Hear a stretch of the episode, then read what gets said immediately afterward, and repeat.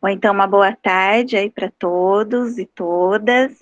Me chamo Bianca, eu sou docente aqui do curso de terapia ocupacional da Universidade Federal de Santa Maria. E nós estamos com um projeto aqui em tempos de, de pandemia. O projeto se chama Tecnologias de Rede e a Troca de Saberes na Formação em Terapia Ocupacional. Ele é coordenado pela professora Tânia, aqui do nosso departamento, e neste projeto estamos conseguindo é, aproximar alguns convidados que estão um pouco distantes da gente.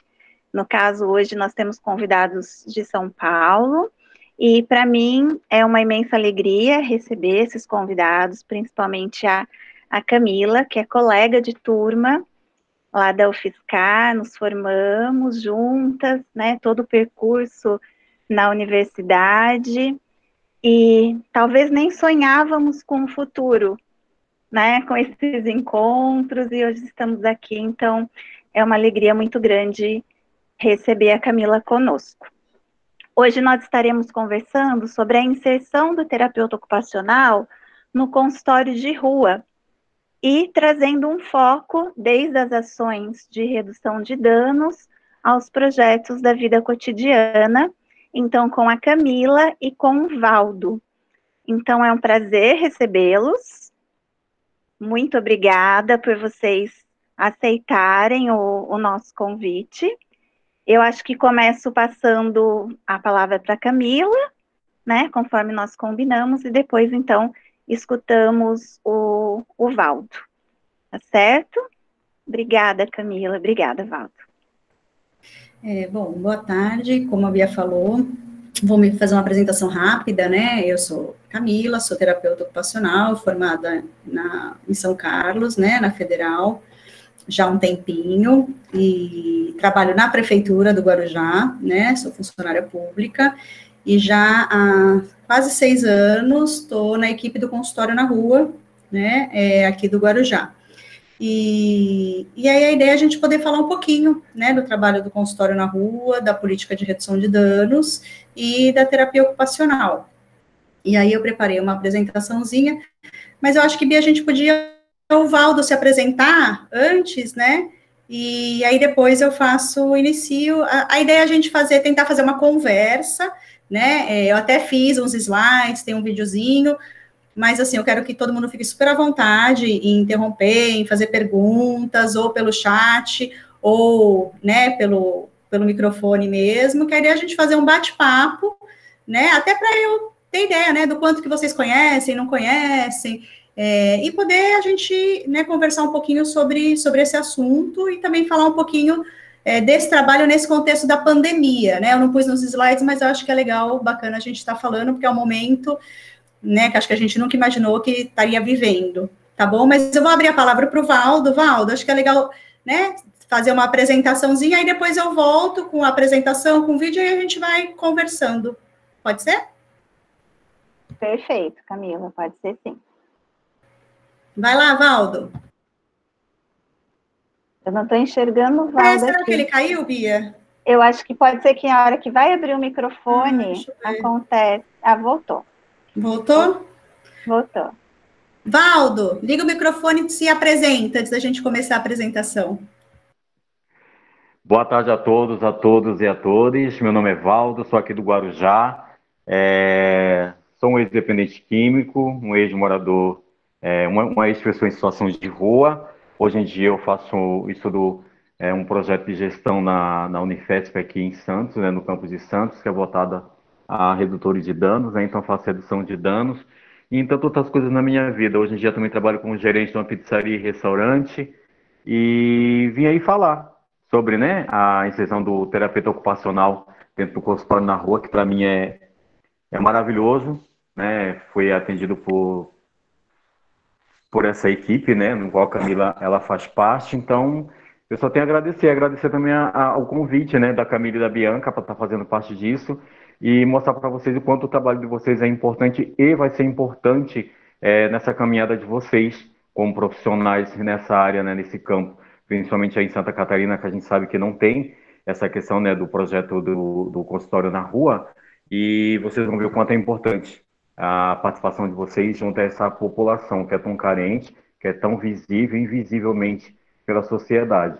E pessoas como vocês, profissionais como vocês, enxergam a gente com distinção, né? sem fazer distinção é, do, do da, da, pessoa, mas é, a acolhida é muito boa. Então, sou muito grato, grato mesmo. Vou estar falando um pouco sobre redução de danos, né, onde eu estou fazendo a questão da gestão, falando um pouco da minha trajetória de vida e falando um pouco desse trabalho no qual a Camila me acompanhou e me acompanha é, até agora. Me acompanha como profissional, me acompanha como profissional até hoje como amiga, me dando oportunidades, né, no qual a vida tem é, nos colocado sempre ali no mesmo percurso, fazendo um jeitinho de a gente está sempre entrelaçando o nosso caminho. Agradeço a todos, também faço a mesma coisa que a Camila, se alguém depois quiser fazer alguma pergunta em relação a alguma coisa que eu vinha falar da minha vida, é, pode interromper de boa. Valeu? Obrigado mesmo.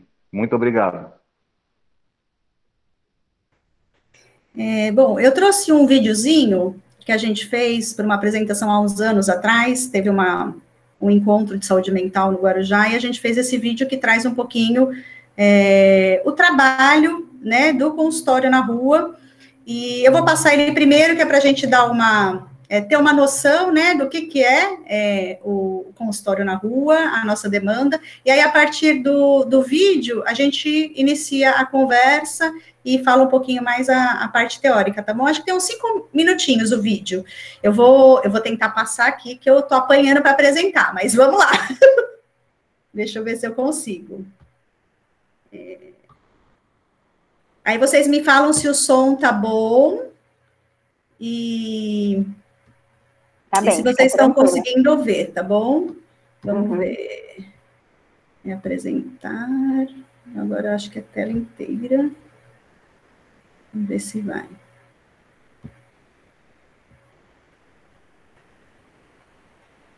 Vocês estão conseguindo ver? Está começando, tá começando, Camila. Né? Isso. Tá, e, então eu vou voltar ele, e aí vocês me falam se vai, se vai dar para escutar.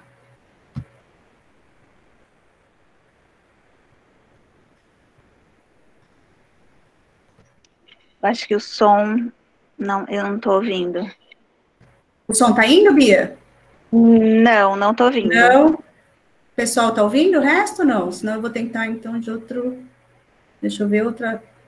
Acho que não. Não? Não tá. Então calma aí, vamos lá. Então acho que é, não é tela inteira. É uma janela. Vamos lá, vamos de novo. O vídeo foi? Sim, tá começando. E o som? Hum, por enquanto, não. Foi? Não. Tá indo, pra... Bia? Não, o som não. Para você aparece? Não. não. Para mim aparece. Será que é porque eu tô. Ah, acho que é porque eu tô com o microfone. Calma aí, vou tirar o microfone. Vamos, tá bom. Vamos ver se vai agora. Eu fico Só que não está aparecendo a imagem, está aparecendo, para mim está aparecendo a chamada. Calma aí. O som está ótimo.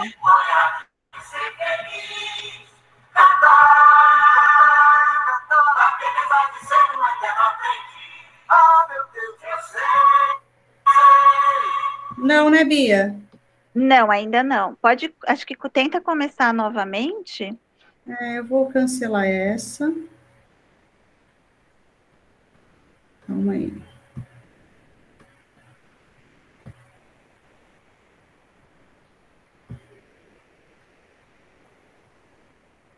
Acho que tá indo, né? Sim. Vamos ver o som agora. Vamos ver.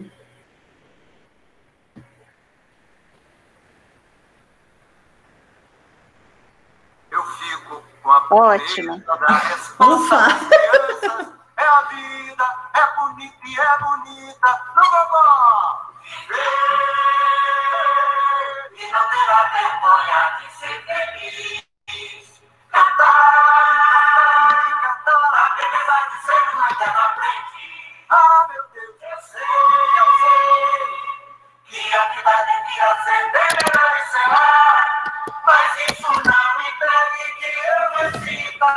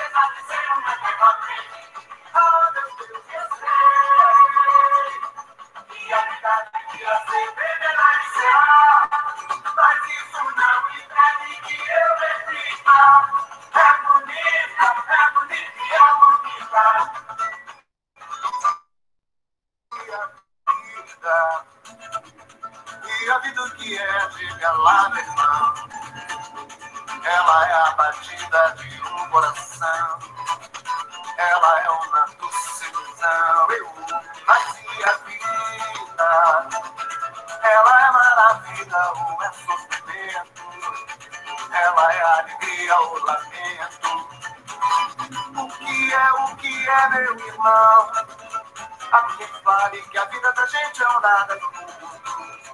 É uma folha, um tempo que nem dá um segundo. Quem fale que é um divino mistério profundo. É o sopro do Criador, no mágico de representar de amor. Você diz que que prazer, ele diz que a vida é viver. Ela diz que melhor é morrer, pois amada não é e deve sofrer. Eu só fico comigo na e na moça eu ponho a força da fé. Somos nós que fazemos a vida, quando der ou puder ou quiser.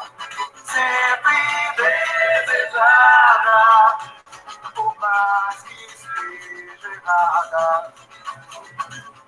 Ninguém quer a morte, só saúde e sorte.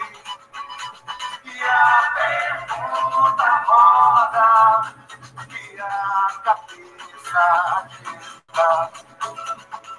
Uma coisa da resposta das crianças é a vida, é bonita e é bonita.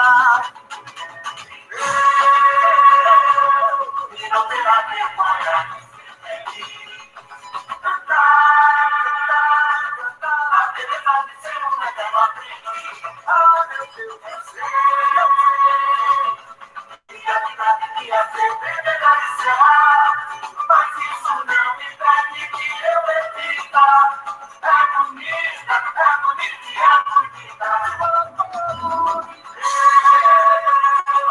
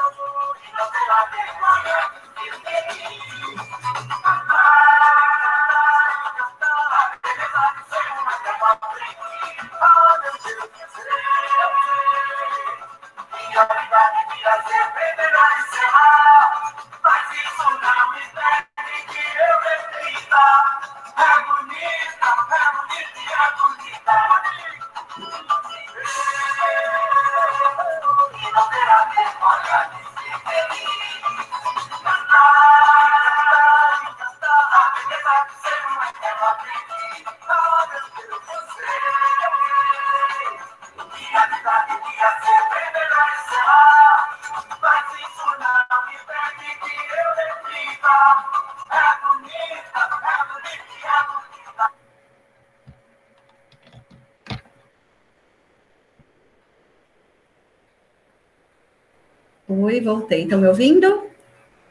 Então, acho que o vídeo é um disparador, né, para a gente poder pensar que população é essa que a gente atende, né, e com que olhar. E, e aí, acho que, né, é, queria saber, né, se quem tiver com vontade de falar, o que, que vocês sentiram do vídeo, a partir do vídeo, eu não sei se vocês conhecem o consultório na rua, o que, que vocês imaginam, qual a ideia que vocês têm, né, é, o que, que esse vídeo trouxe para vocês, de, de sentimento ou de ideia, o que é o trabalho do.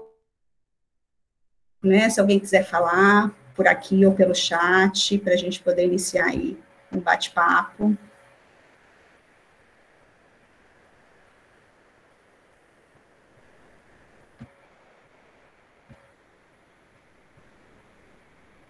Gente, eu não mordo, né, Valdo? Potência, bacana. Acho que é isso. Alguém aqui tem alguma experiência com trabalho com população em situação de rua?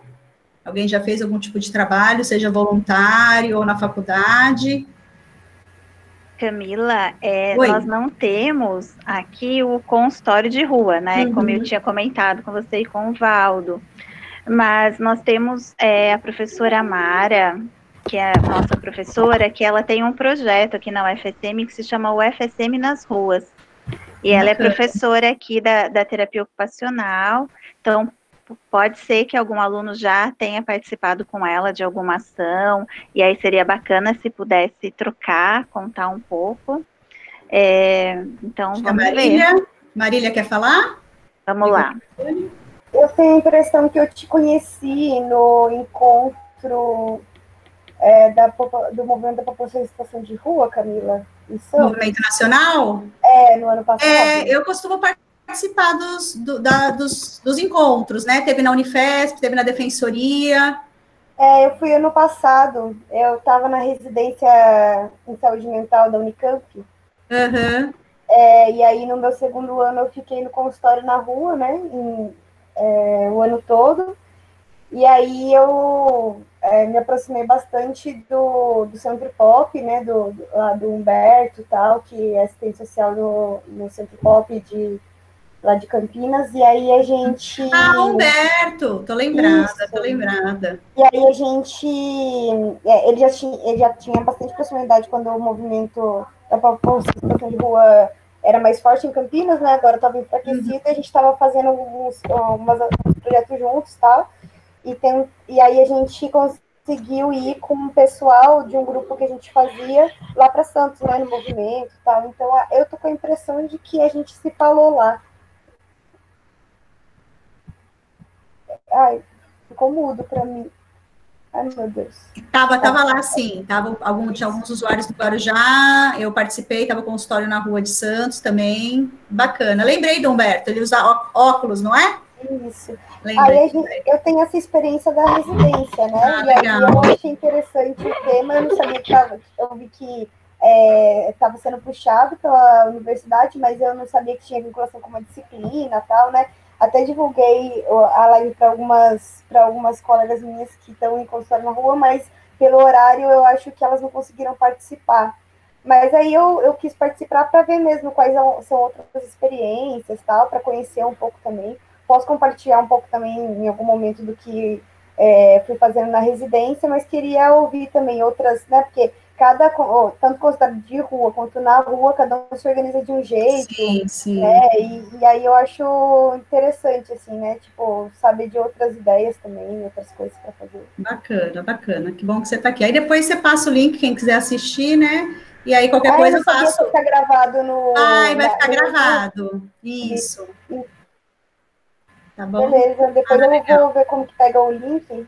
Vocês Uhum. me falem que página que tá tal, e aí eu mando pro pessoal. Isso, bacana. E a gente depois eu coloco um e-mail também de contato, né? Depois, se alguém tiver interesse, quiser fazer alguma pergunta ou quiser ter contato, a gente passa o contato. Legal, bem-vinda, Marília. Mais alguém, gente? Senão eu vou começar. Boa tarde. Boa tarde. Boa tarde, eu sou a Karina. Sou. Olá, boa tarde. Eu sou a Giovana, eu sou terapeuta ocupacional do consultório na rua aqui de Santo André.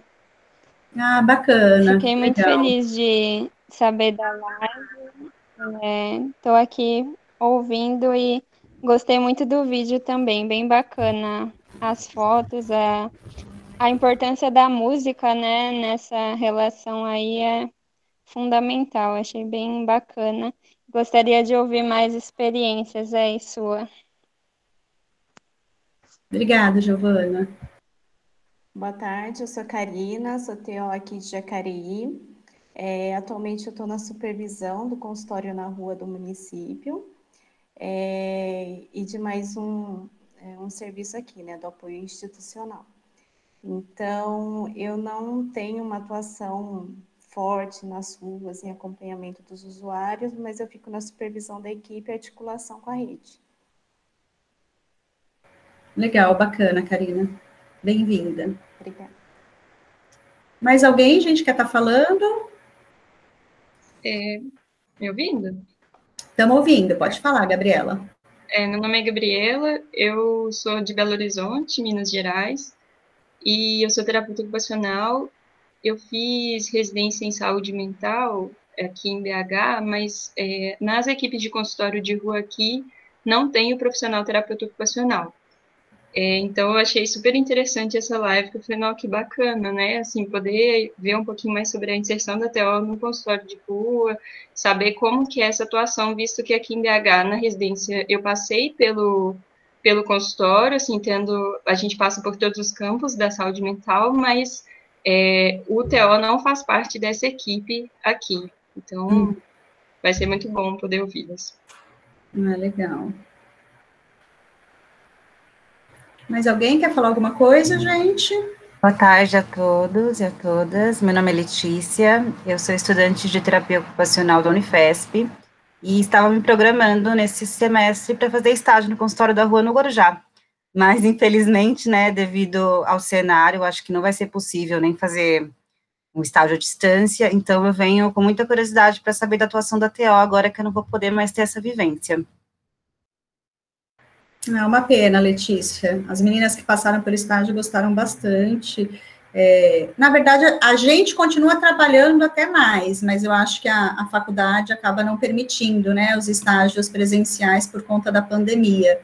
Mas a gente vai conversando e aí depois passando também, né, se tiver interesse de visitar, passar um dia com a gente, a gente está à disposição, tá bom? Muito obrigada. É, mais alguém, gente? Senão eu vou começar a apresentaçãozinha e aí conforme a gente for, eu for falando, vocês podem me interromper, podem fazer perguntas. Bia, só vou pedir para você, se tiver alguma pergunta no chat, você me dá um toque, porque eu não vou conseguir ficar na apresentação no chat, tá bom? Tá bom. Posso começar, tranquilo. gente? Então, a apresentação, vamos lá, vou, vou apanhar de novo, calma aí. eu agora eu vou apresentar, eu fiz uns slidezinhos. Vamos ver se eu consigo compartilhar a tela. Vamos ver se vai entrar. Aê! Vocês estão conseguindo ver? Sim, Camila. Abriu? Abriu. Tá, então eu vou, eu vou falando, conforme forem surgindo dúvidas, questionamentos, vocês vão me parando, podem me interromper, tá bom? Eu vou falar um pouquinho, né, a parte teórica, um pouquinho da política, e depois vou falar de alguns casos também. É, então, o consultório na rua, né, como a gente já falou, ele é um serviço de saúde, né, ele é específico para as pessoas que estão em situação de rua, e a gente é, entende que a gente oferece a saúde de uma forma integral, né, como alguém é, que se apresentou agora falou de consultório de rua e consultório na rua, né, existe uma diferença. É, o consultório começou como consultório de rua, na Bahia, né? Que era uma equipe, uma extensão do CAPS-AD, que começou a fazer um trabalho com as pessoas em situação de rua que faziam uso de álcool e drogas. Mas, com o tempo, foi se percebendo que quem está na rua não tem só problema com álcool e drogas, e não são só usuários de álcool e drogas, que essas pessoas precisam de uma é, de um cuidado em saúde de uma forma geral. Então, é, em 2011 foi foi é, inserido na Política Nacional de Atenção Básica ao Consultório na Rua. Né? Alguns municípios ainda mantêm consultório de rua ligado à saúde mental. Tá? No Guarujá, a gente começou dentro do CAPSAD e dentro da saúde mental.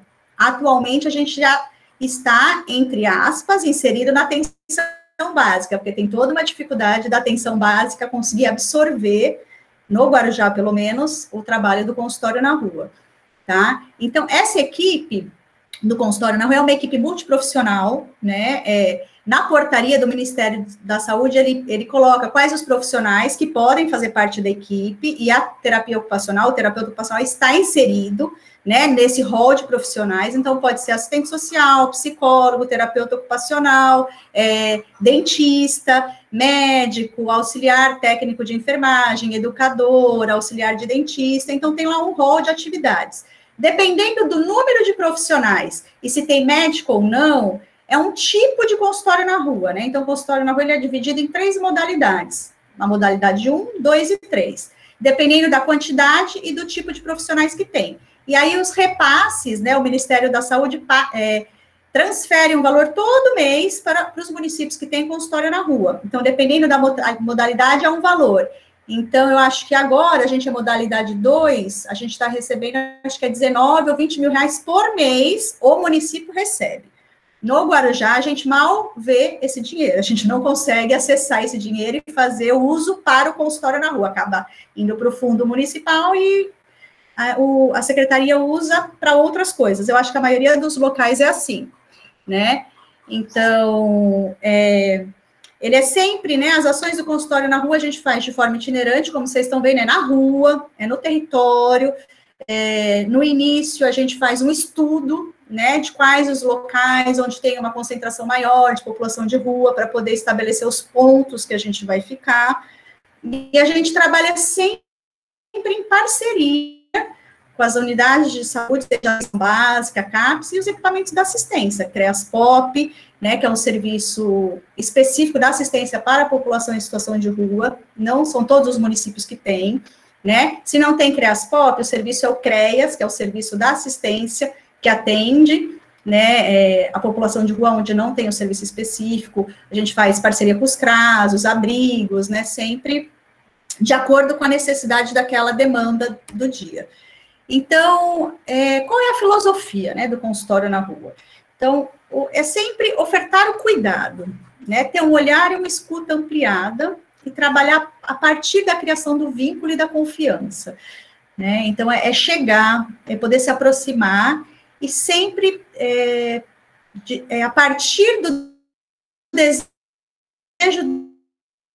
do outro, de quanto que o outro deixa, né, tá preparado para então, a gente fala que a porta de entrada do consultório na rua é o encontro entre nós, profissionais, e a pessoa que está em situação de rua, né? Então, essa é a porta de entrada e é o, é o início da gente tentar trabalhar um vínculo. É, a gente sempre visa o atendimento que preserva a liberdade e a autonomia do sujeito. Então, a gente é, nunca chega impondo nada ou querendo né, que a pessoa faça isso ou aquilo, de acordo com o nosso desejo. Né? Então, muitas vezes, é, algumas pessoas que não conhecem o trabalho do consultório na rua, da própria gestão da saúde ou de outro serviço da prefeitura, acionam, acham que a gente é como se fosse a guarda, né? É, ah, qual é o telefone de denúncia? Qual é o telefone do consultório na rua? Porque as pessoas entendem que é como se a gente fosse, por exemplo, uma pessoa dormindo na loja de alguém. Ah, eu quero que venha aqui, tire ele daqui. Então, muitas pessoas acham que o consultório na rua é isso, que vai lá e vai tirar as pessoas da rua, né? E resolver um problema que às vezes é um problema de não quem está na rua, mas quem está vendo aquela situação ou está incomodada. E a gente não tem, né, esse objetivo e não trabalha desta forma, porque a gente vai sempre de acordo com a necessidade de quem está em situação de rua e não de quem é, fez, né, a denúncia ou quer essa ação higienista. Tá? E sempre tra trabalhando a autonomia do sujeito. Então, aquelas pessoas que têm essa autonomia, a gente vai sempre fortalecer essa autonomia. É, o foco do trabalho é a redução de danos, então não tem como a gente falar de consultório na rua sem falar em redução de danos, né? E sempre pactuando, né, com o usuário, o que é possível, o, qual é o desejo dele e de acordo com cada um, né? Então a gente não tem é um protocolo, um fluxo ou uma coisa rígida, porque é muito o trabalho consultório é muito individualizado de, de um para um, né? É, e, e, isso acho que é super importante. E respeitando sempre o contexto de vida e desejo daquele, daquela pessoa naquele momento. É, e é, a gente trabalha muito também, né, quando a gente fala de é, poder garantir o acesso à saúde, é trabalhar a garantia de direito dessa população. Né? Então, não tem como a gente trabalhar no consultório na rua, trabalhar com acesso à saúde sem garantia de direitos.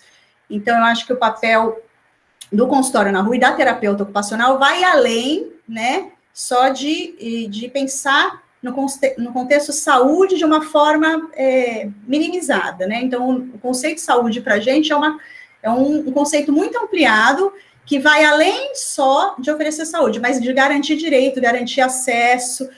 É, então, é um, é um pouco é, é, assim, é, a gente tem gente que entende, às vezes, que consultório na rua não é saúde, é assistência, ou, né, mas a gente entende que isso tudo faz parte do cuidado em saúde, né, então não adianta eu ir lá e pegar uma receita e ele precisar fazer um tratamento e ele continuar em situação de rua, ou ele não pega o remédio porque não tem documento, então, assim, é sempre trabalhando para garantir né, que ele consiga fazer do começo ao fim o que é necessário naquele momento.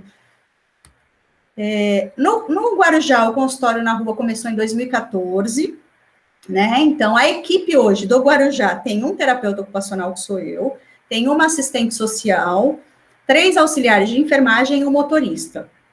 Então, a gente está com a equipe defasada, a gente precisaria ter três profissionais de nível superior. A gente tinha uma enfermeira que ficou pouco tempo, não se adequou ao trabalho do consultório na rua e acabou saindo. A gente já teve psicóloga na equipe, mas saiu também, hoje está no CAPS AD. Então, a gente está com uma equipe bem reduzida. E a gente nunca teve médico na equipe do consultório na rua do Guarujá. A gente sempre foi modalidade 2. A gente acaba usando a retaguarda das unidades de atenção básica quando a gente precisa de avaliação médica. Tá? A gente atua em todo o município, né? Então, tem alguns municípios, por exemplo, São Paulo, que é muito grande, acho que tem 25 ou 27 equipes de consultório na rua. Elas atuam em um território específico, então elas estão todo dia ali no mesmo território.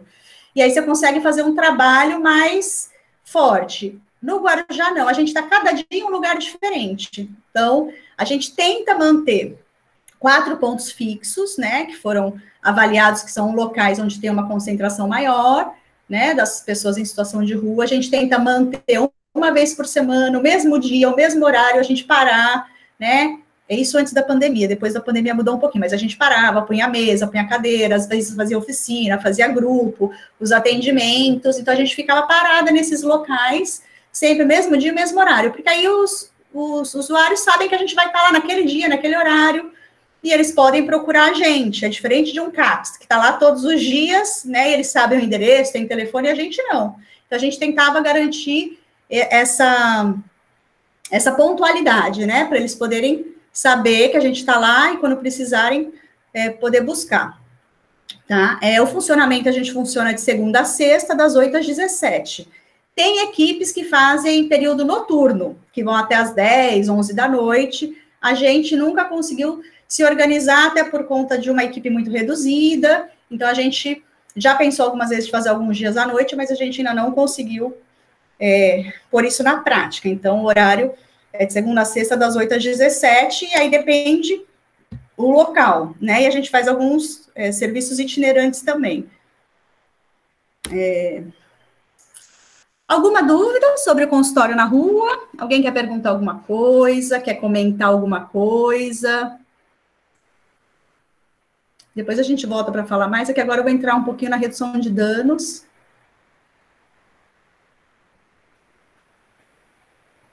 Eu não consigo.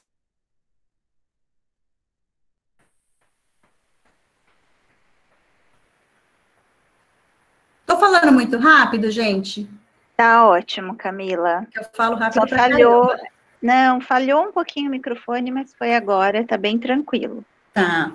Então, assim, é, esse é um pouquinho, né, a realidade. Depois eu vou passar alguns casos, algumas fotos, aí a gente vai falar um pouquinho mais da ação mesmo, do atendimento do consultório na rua mas eu vou falar um pouquinho da redução de danos, né? Que eu acho que é, é, é o que eu falei, não dá para a gente falar de consultório na rua sem falar da redução de danos. É, a redução de danos hoje ela é uma política pública, né? É, ela, ela já está implementada. E o objetivo da redução de danos qual é? É reduzir o dano, né? A princípio, associado ao uso de drogas, né? Daquelas pessoas que não conseguem ou não querem parar de usar drogas, porque nem todo mundo, né? É, consegue atingir a abstinência ou quer, naquele momento, parar de usar droga. E na rua a gente vê muito isso, né? É, as pessoas estão num uso contínuo, né? Seja de álcool, seja de crack. E então a gente tem que trabalhar com o que dá, e é reduzir o dano e tentar melhorar um pouquinho a qualidade de vida dessas pessoas. Então a gente contribui, né? A redução de danos é para garantir essa atenção integral, né? É, foi feita para os usuários de álcool e drogas, para controlar, na época, né, o HIV, AIDS, que estava né, muito... Gente, deu pau no meu computador, só um minuto.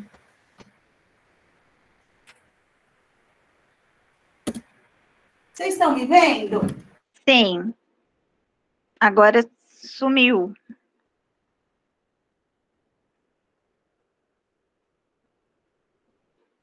Acho que travou, é isso?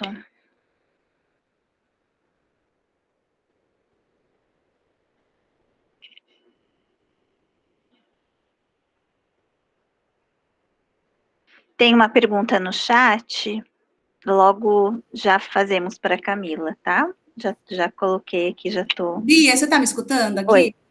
Sim, meu te escutando. Meu outro computador desligou, que é o que eu estava fazendo a apresentação. Ah, eu vou, eu tentando ligar ele de novo, mas a gente vai falando por esse daqui agora. Ainda bem que estavam os dois. Isso, tá bem. Tem uma pergunta no chat, Camila, uhum. mas aí Fica a seu critério se responde agora ou depois. Estou tentando ligar ele de novo aqui. Tá. É, deixa eu ver se eu consigo ver o chat. Não, eu posso te falar se você quiser. Se preferir, posso ler aqui para você. Ah, tá aqui. Como é articulado a comunicação com a rede? Via encaminhamento, a equipe do consultório acompanha o usuário. Então, a gente é, sempre faz essa avaliação de acordo com a autonomia daquela pessoa que a gente está atendendo, né? Então, se a gente entende que aquele usuário tem autonomia de ir com o encaminhamento, com o papel na mão, a gente vai tentar dar essa autonomia para ele, né?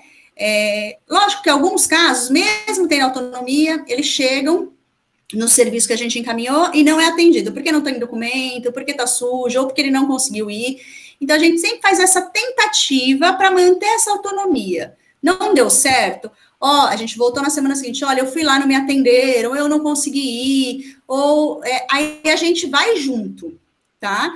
Então, a gente tenta manter essa autonomia e fazer que a rede, com que a rede funcione sem a gente precisar estar presente junto, porque é um direito dessas pessoas, né? Eles têm que ser atendidos, independente de estar com o consultório na rua ou não. E, mas muitas vezes isso não acontece. É, outros usuários que a gente entende que não tem essa autonomia, que a gente sabe que se a gente não pegar, né, e não for junto, principalmente aqueles que têm um transtorno mental associado, ou que precisam ir tomar um banho antes, a gente pega, marca, que nem amanhã mesmo, é, a gente tem uma agenda, um agendamento para colocar um implanon, uma área. A gente vai ela vai lá, passa que ela fica, até porque é longe, vai pegar ela, vai levar ela, vai acompanhar, vai levar volta. E a gente acaba fazendo esse acompanhamento, o que acaba, em, em um ponto, prejudicando muito o trabalho do consultório na rua, porque a gente perde muito tempo, a gente perde uma manhã inteira para fazer um atendimento. É, então, a gente também sempre tenta marcar isso fora dos dias dos pontos fixos, para não prejudicar o dia do ponto fixo.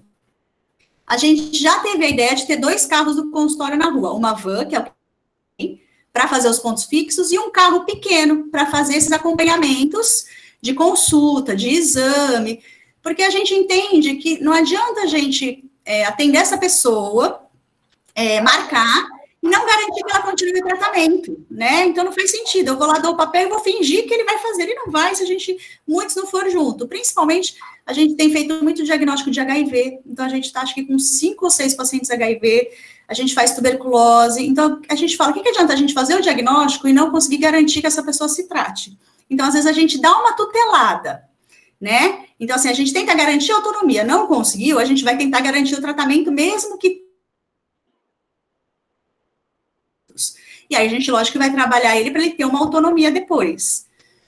Né? Então, é um pouquinho isso. Respondi a pergunta? É Líria que fez, né? Contemplei sua pergunta? Estou tentando entrando aqui de novo. É, então, eu ia falar um pouquinho da redução de danos, né?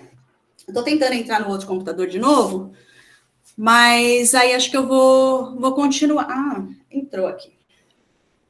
Deixa eu ver se eu consigo entrar no link de novo. Apareceu eu aí de novo? Não, né, Bia? Não. Deixa eu ver aqui.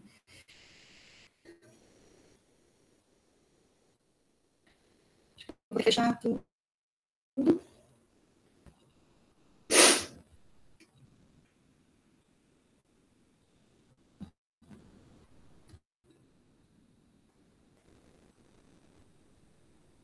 Bom, então. Eu vou, eu vou tentando entrar aqui e vou tentando falar. Vamos ver se eu consigo as duas coisas. Está reiniciando. É, é... Então, a redução de danos, a gente, não sei, é, alguém aqui já, já é estudantes, o pessoal do consultório na rua provavelmente já ouviu falar, né? Mas estudante, já ouviu falar de redução de danos? Qual a ideia que vocês têm de redução de danos? Qual a informação que vocês têm? Queria ouvir um pouquinho de vocês, para a gente poder continuar. Alguém já trabalhou com redução de danos? Ou já ouviu falar?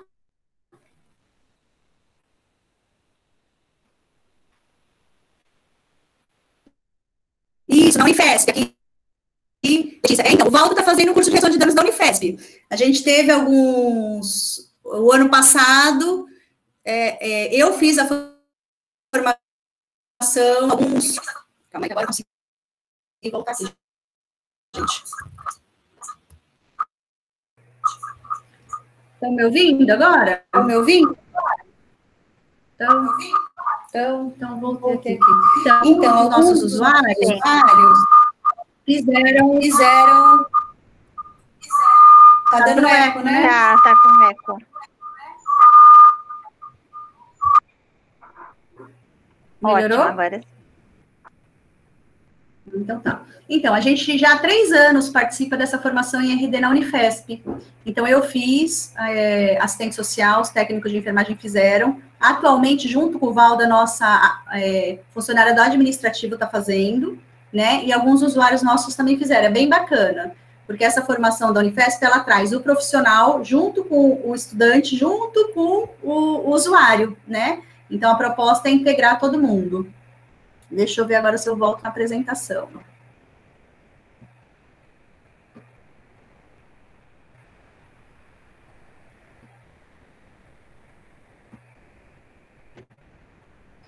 Pronto, voltou? Tá voltando, né? Tá, tá sim, Camila. Tá ótimo. Então, é, então, a primeira, vou falar um pouquinho do histórico da RD, né? Ela iniciou na Inglaterra, em 26, era um ato prescrito pelo médico, né? Então, existia é, a substituição da heroína por morfina, né? Aqui no Brasil, a gente tem toda aquela discussão e no mundo, né, hoje em dia, de, da prescrição do uso da maconha, da cannabis, né, eu acho que isso é uma coisa mais recente, mas na, na, na, na Europa, eles faziam essa administração monitorada, então tem salas de uso de droga, né, onde as pessoas vão e tem uma equipe de saúde que monitora a quantidade do uso de droga, como é que a pessoa fica, né, é uma coisa bem mais avançada. É, só que só em 80 que ela foi adotada, né, como política pública. Tá? Primeiro na Holanda, Inglaterra, então os países europeus é bem evoluída a redução de danos, e, e sempre no início ela foi né, voltada para a questão da AIDS, então se pensava em, em troca de seringa, em cada um ter o seu kit para evitar né, a contaminação de AIDS, hepatite pelos usuários. É, no Brasil, as primeiras iniciativas foram aqui em Santos, né? Santos é referência em redução de danos, no Rio de Janeiro e Salvador. É, aqui em Santos também foi em 80, foi na época da a Thelma era prefeita, a gente tinha o Fábio Mesquita, né? Que era um médico, e eles começaram a distribuir kits com seringa, porque Santos é, era uma das cidades no Brasil que tinha mais número de HIV, né, por conta do porto, a questão da prostituição. Então, as equipes de saúde, né, que atendiam os pacientes com HIV, começaram a, a tentar implantar a política de redução de danos em, em Santos. Na época, muitos profissionais de saúde foram presos, porque entendiam que eles estavam incentivando o uso de droga, né, e não tentando reduzir né, o contágio do HIV e hepatite. Então, foi uma época bem conturbada, essas pessoas, alguns, algumas foram presas, né, mas com o tempo é, foi se entendendo que a redução de danos era uma política necessária, né, mas a gente sabe que até hoje existe todo um preconceito em relação à redução de danos, né, então, quando a gente fala em redução de danos, é, a redução de danos, ela traz um outro olhar, né, para a questão da, das drogas e do álcool. E ela traz novas tecnologias de intervenção, que acho que é isso. Não é só a troca de seringa, ofertar o material, mas é como você é, enxerga aquele usuário, né? E aí a, a, redução de danos tenta enxergar a pessoa e não a droga, né? Então não é, ah, ele é usuário de cocaína, eu, não, ele é o João, e o João tem vários problemas, tem várias dificuldades, tem vários tipos de, de, relação, e uma relação que ele tem é com a droga, e essa relação pode estar trazendo prejuízo para ele. E a gente vai tentar diminuir esse prejuízo. E sempre tentando promover saúde e cidadania. Então, tentando garantir direitos, porque teve uma época que a pessoa que usa, usava droga ou bebia, ela acaba né, perdendo esse direito. Ah, então, se ele usa droga ou se ele tá, ele não tem direito a nada. E não, ele não é isso, ele tem. Né, ele continua tendo direito, por mais que ele faça uma escolha, ou às vezes nem é uma escolha, é uma falta de escolha, manter o uso da droga. Então, a, a redução de danos é vista como um conjunto de estratégias de promoção de saúde e cidadania, construída para e por pessoas que usam droga e álcool. Então, não é alguém que vem lá de cima da gestão e que cria uma política para pessoas, né? Que a nossa política é de cima para baixo, né? Quem está lá em cima que decide. E não, a redução de danos ela veio de baixo para cima. Então, ela sempre traz o usuário como protagonista. Então, é ele que vai dizer o que funciona, como funciona, né? E a gente vai sempre trabalhando também, não quer dizer que, ah, tudo bem usar droga, não é isso. A gente respeita o uso, mas isso pode trazer problemas, tem consequências, e essas pessoas vão assumir esse risco, né? E aí a redução de danos, ela também é, pode definir uma política pública, igualmente centrada no sujeito. Sempre o foco é o sujeito e não a droga. Essa é, é, essa é a grande diferença entre a redução de danos e a abstinência. A abstinência, ela foca na droga, e a redução de danos, ela foca no sujeito, né? E sempre tentando promover saúde e cidadania. É, então, a redução de danos, ela aceita, né, os vários níveis de relação. Então, existe o uso, o abuso, a dependência. Então, quando a gente enxerga a redução de danos, tem muitas pessoas, né, provavelmente todos nós que estamos aqui fazemos uso de algum tipo de droga, seja ela lista ou ilícita. Não quer dizer que este uso traga um problema para todos nós. Talvez alguns de nós tenhamos problemas com algum uso, né, de substância. Então, a redução, ela vê isso. Não, é, não quer dizer que todo mundo que usa droga tem problema ou precisa parar de usar, né? Pode ser um uso recreativo, né? Pode ser um uso para mim naquele momento. Esse uso pode se tornar um abuso ou uma dependência, mas não quer dizer que todo mundo que use vai ter problema com esse uso. Então, ela aceita a abstinência como meta. Então, não é ah, porque eu, eu trabalho com foco na redução de danos que eu acho que o cara não precisa parar de usar droga. Não, é ele que vai decidir. Se ele quer abstinência, se ele quer uma internação, a gente vai junto com ele para esse objetivo. Quem define o objetivo é sempre o sujeito e não o profissional. É, e aí a gente, a redução de danos, né, rejeita a margin, marginalização e exclusão. Então, assim, ah, porque ele usa droga, porque ele é alcoolista, ele, né, não pode fazer parte, ele é ruim, ou ele é bandido, ele é safado. Não, ele é como qualquer outra pessoa e a gente vai tratar ele da mesma forma. E sempre trazendo esse usuário, esse sujeito como cidadão de direito, né? Ele tem direito à escolha, à vida, à saúde, independente do desejo ou não de parar de usar droga. Acho que é isso. Alguma dúvida, gente? Na parte da redução de danos? Ah, então a, a, a Líria, né, tá falando que no, no CAPS dela eles trabalham com redução de danos. Eu acho que não tem, né, como o CAPS não trabalhar com redução de danos, mas no Guarujá o CAPS AD está bem longe da política de redução de danos. Tanto que a fala deles é assim: você só vai trazer o usuário aqui se ele quiser parar de usar droga. E a nossa questão é: o CAPS AD não é para quem quer parar de usar droga, o CAPS AD é para quem quer parar, quem quer usar, é para né, o atendimento de quem usa droga, independente do desejo de parar ou não. Então, tem muitos CAPs que ainda trabalham com foco na, na abstinência, né? Mais alguém quer falar? Ou posso continuar? Vocês estão me ouvindo bem? Então, e aí eu trouxe um pouquinho aqui da atuação da TO, né? Então, assim, é, diante de tudo isso que eu falei, onde entra né, a terapia ocupacional? É, eu acho que é, a TO vem né, com aquele olhar, né, acho que a Bia lembra, né? A gente tem que ver o indivíduo como um todo, é, e eu tento ser, o tempo todo fazer essa leitura, né? E eu acho que é, a terapia ocupacional e a redução de danos, para mim, casa muito, porque eu acho que a terapia ocupacional é isso, a gente tem que aceitar aquele sujeito do jeito que ele é e, e trabalhar de acordo com o que vier dele, né? E não partir do terapeuta para o usuário ou para o paciente, mas do paciente para o terapeuta. Então, é, que eu coloquei aqui, em meio às produções de vida e cuidado do consultório na rua, né, a TO encontra-se nesse cenário, com um olhar voltado para o fazer humano, favorecendo a construção e organização do significado de vida, das potências e a promoção de saúde e as outras esferas do cuidado.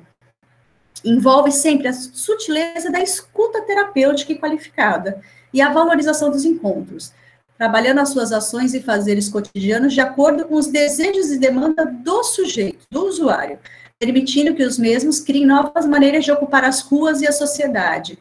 Então, eu acho que né, a TO vai fazer esse sujeito pensar uma, uma nova maneira de se relacionar, seja com a droga, seja com a rua, seja com a família, de uma forma que ele consiga melhorar a qualidade de vida, né, tentar diminuir o risco que ele fica, então, a gente está sempre pensando nesse, nessa rotina, tentando, né?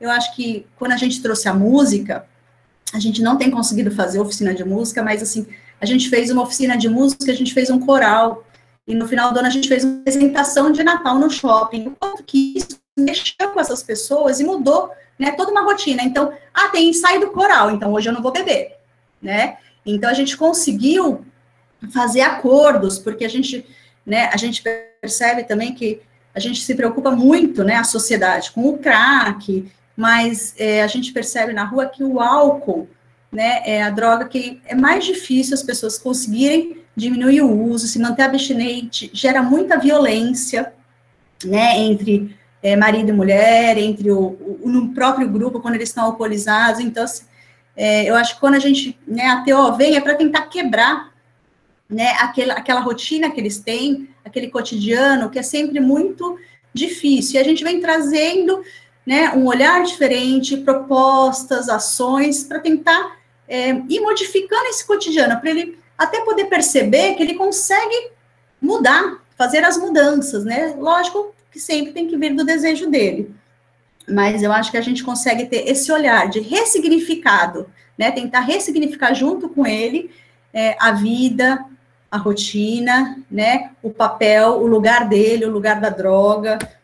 É, eu acho que é isso um pouquinho da TO. Não sei se vocês querem trazer alguma experiência, né? As TOs que estão aí, é, ou trazer alguma fala, os estudantes também, se pensam alguma outra forma, né? Da TO tá atuando.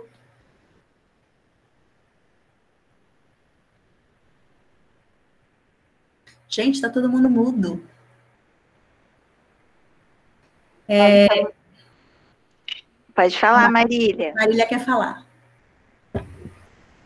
Então, né, uma coisa que é, eu não sei se o pessoal também compartilha, mas eu acho que é uma coisa que era bem presente desde a época da graduação, né, meio que essa coisa da crise existencial da TO sobre a crise de campo e núcleo, né, nas diversas áreas, né, e aí, é, no sentido de o que, é a TO, qual é a diferença do que a TO faz e outro profissional faz e tal, aquela coisa toda.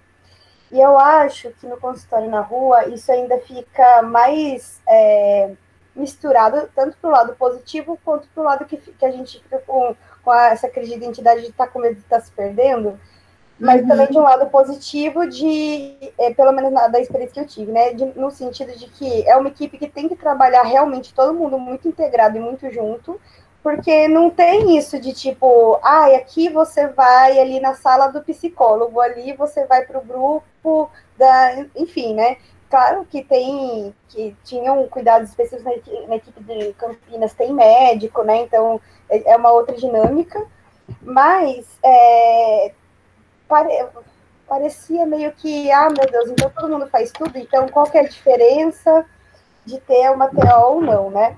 E uhum. é, acho que essa discussão vai tanto para um lado mesmo do tipo da profissão e do qual é a contribuição da TO, quanto para um lado mesmo de, tá, na hora que, o, que aquele serviço precisar fazer cortes, é, muitas vezes, por exemplo, em Campinas falava uma coisa assim, preciso cortar, né? Aí, por exemplo, o psicólogo, a carga horária é 40 horas e a, e a TO é 30. Se vocês dois fazem a mesma coisa, eu vou tirar quem trabalha menos horas, né? Nesse sentido até de mercado mesmo, né? O que é muito uhum. tenso de gente pensar, né? E aí é, eu fico, eu fico, eu fiquei refletindo muito isso durante meu ano no consultório na rua, na residência, né? É, e eu acho, eu não cheguei a nenhuma conclusão, tá? Não vou aqui dar uma, mas assim, coisas que eu fui pensando é, em como a gente, a, a, como a nossa formação tem muito de, de muitas áreas, né? É, e de olhar especificamente para o cotidiano, é uma coisa que a gente sempre vai, quando a gente vai estar olhando para as pessoas, eu acho que mais do que, a coisa mais direta e funcional, de tipo, tá, você precisa fazer isso, ou você tá fazendo aquele outro, ou o que você quer fazer, tipo, como tá o seu cotidiano, como é que você está se relacionando com as pessoas, é, com que você relaciona com os lugares onde você passa, como que é o seu dia, você tem que, tá, então você precisa comer. E aí, como é que você faz, com quem você faz, aonde você faz, de que jeito, e aí, que sentido isso tem e tal. E aí, e também, e pensando junto com a pessoa, é, talvez outras possibilidades para esse cotidiano que ela ou não está conseguindo pensar, ou está, mas não está conseguindo ver por onde chegar ali, sabe? Então a gente tinha muito uma conversa com centros de convivência, né? Que em Campinas tem, eu sei que é poucas cidades que tem, mas tipo, de pensar outros espaços para estar, tá, é, de pensar em, em é, na questão profissional, né, de trabalho e renda. Enfim, eu acho que todos os profissionais, de algum jeito ou outro, pensaram tanto nisso, mas que a, a nossa formação contribui muito para esse olhar e para a gente ter um olhar, é, para a gente ter uma ação mais voltada para isso, porque por mais que outros profissionais também tenham e também ajam sobre essas, é, essas questões, também muitas vezes ficam focados em outras coisas também específicas do núcleo deles, né? Uhum. Então, acho que é, foram coisas que eu fui pensando no meio desse caminho. E é, uma coisa que eu que foi, acabou sendo um pouco mais meu foco na residência foi na questão é, coletiva. Porque também eu acho que a gente acaba muito indo no um a um, né? No, trabalhando o, o, com cada pessoa e aí a gente, a, a situação de rua, ela está muito ligada a um problema estrutural da sociedade mesmo, né? Do, da, da, das questões de, de desigualdade, de falta de garantia de direitos, de desemprego, de muitas outras questões, né? De violências e tal. Eu acho que a gente mirar sempre, é, sempre lidar no um a um, mas sempre tendo em mente essa questão estrutural mesmo, essa questão social, é, faz a gente não perder o foco e não, e não cair naquilo de acabar individualizando tanta coisa que acaba sendo uma culpa da pessoa, o que é muito presente, eu acho. Quando você vai conversar com alguém, por exemplo, a, é, que está em situação de rua há muito tempo, falar, ah, eu perdi tudo, eu não, sei, eu não, eu não vale para nada, eu sei que é tudo culpa minha, porque eu caí no mundo das drogas, né? Um discurso muito culpabilizador de... É a culpabilização. Uma coisa de si mesmo e de, né, e de... Uhum. É, descolado de outras de questões sociais maiores e macroestruturais, né, que influenciaram, mas a pessoa só consegue colocar a culpa em si. E como tem, uhum. inclusive, muitos serviços que reiteram isso, comunidades terapêuticas, né, vivem fazendo isso, inclusive, e aí eu acho que a gente ter esse olhar amplo no, no lidar com a outra pessoa, para mim é fundamental, assim de qualquer uhum. profissional, não só da TO, mas, né, como a gente Lógico. da atuação da TO especificamente, né? É isso, só comentários, assim, que me veio à cabeça uhum. eu falando. Então, Marília, acho que o que você está trazendo é super importante, né? Eu acho que é, quando a gente trabalha na saúde mental, né? É, eu trabalhei em CAPES, eu acho que tem a questão do multiprofissional, mas a TO ainda tem o espaço, né? É, dela ali, que eu também questiono, né? Porque eu, nos CAPs que eu trabalhei no Guarujá, ah, você tem que fazer oficina, oficina. Eu falei, gente, TO não faz só oficina, a gente também tem que tomar cuidado com isso, né? É, porque, ah, oficina terapêutica do TO. Não, oficina terapêutica de qualquer um, né? Existe a oficina de terapia ocupacional. Então, assim, acho que oficina qualquer um pode fazer, não quer dizer que toda oficina é terapêutica, mas a gente também não faz só isso, né? É, a gente vem muito essa coisa, né, da tríade TO, atividade, usuário, e aí qual é a atividade na rua? Qual é a nossa atividade no consultório na rua? Né? Ou até daquela relação terapeuta-paciente, né? É, eu, quando trabalhei no CAPS, teve uma vez, uma hora que eu falei, eu não quero mais ser TO, porque não é isso que eu quero fazer, eu não quero me limitar a isso, porque também, se você fica muito focado, às vezes, né, você se limita. E é isso, eu acho que não só no consultório na rua, mas mesmo quando eu trabalhei no CAPS, acho que essa coisa que você falou do coletivo da garantia de direito, eu acho que é, é inerente, né, à TO. Então, lá a gente trabalhava com criança e adolescente. E aí a gente foi, né? Era o Estatuto da Criança e do Adolescente. É, os adolescentes eram, alguém falou aqui de internação involuntária, eram internados, né, é, independente do desejo. E, e, e, eu, como TO, sempre questionava isso, né? Então, assim, acho que a gente tem sempre, acho que tem a formação, né? Tem a parte teórica, mas eu acho que a gente tem que ter essa autonomia, né? É, de saber é, que a gente pode ir além, né? E se respaldar na, na questão teórica. Então por exemplo, no consultório, na rocha, a gente faz tudo muito junto, é muito difícil da gente delimitar a especificidade, né? É, mas eu acho que é isso, a formação, o olhar, esse pensar no cotidiano, no dia a dia, é, eu acho que é, uma, é um diferencial do TO, né? É que eu acho que às vezes para a gente explicar isso para a pessoa e para a gestão é difícil, né? Mas é, eu acho que a gente tem que ir mostrando, né, é, esse trabalho, mas também não ficar limitado a algumas questões, né? Eu sentia muito isso no consultório na rua, eu não sinto,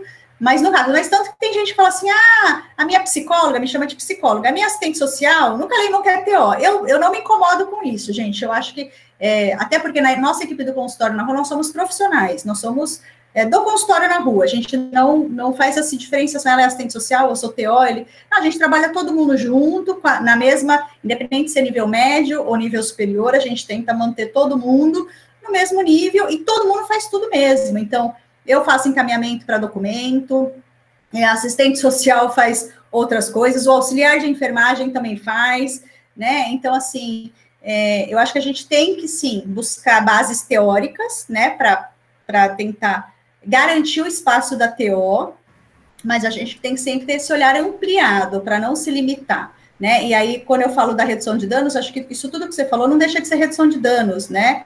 É, se a gente tem um olhar ampliado, seja da TO, da, da RD, acho que tá tudo ali, né? Sempre focado no sujeito. É, e, e, aí você trazendo essa questão da TO, uma coisa que para mim foi muito importante e que um dos estagiários da Unifesp, uma vez, né, ele trouxe numa supervisão, ai, eu estava lá conversando com o usuário e quando eu vi, eu estava falando da minha vida pessoal, e aí eu parei. Aí eu, parou por quê? Né? Por que, que a gente não pode, né, falar da nossa vida pessoal? Porque às vezes a gente aprende isso, né? Então, o terapeuta tem que dar distância, eu não posso... Ir no consultório na rua, pelo menos para mim, e para minha equipe, não existe isso. Nós somos todos iguais eu, TO, o outro assistente social ou o sujeito que está lá na rua, né? Então, se eu tiver que me aproximar e trazer coisas da minha vida, se eu sentir esse desejo, eu vou, né? O toque, é, não sei se a Bia lembra, na faculdade eu fiz estágio na Casa Aberta. Ai, você não pode encostar nos meninos, vai ter festa junina, não pode dançar junto. Por que não pode?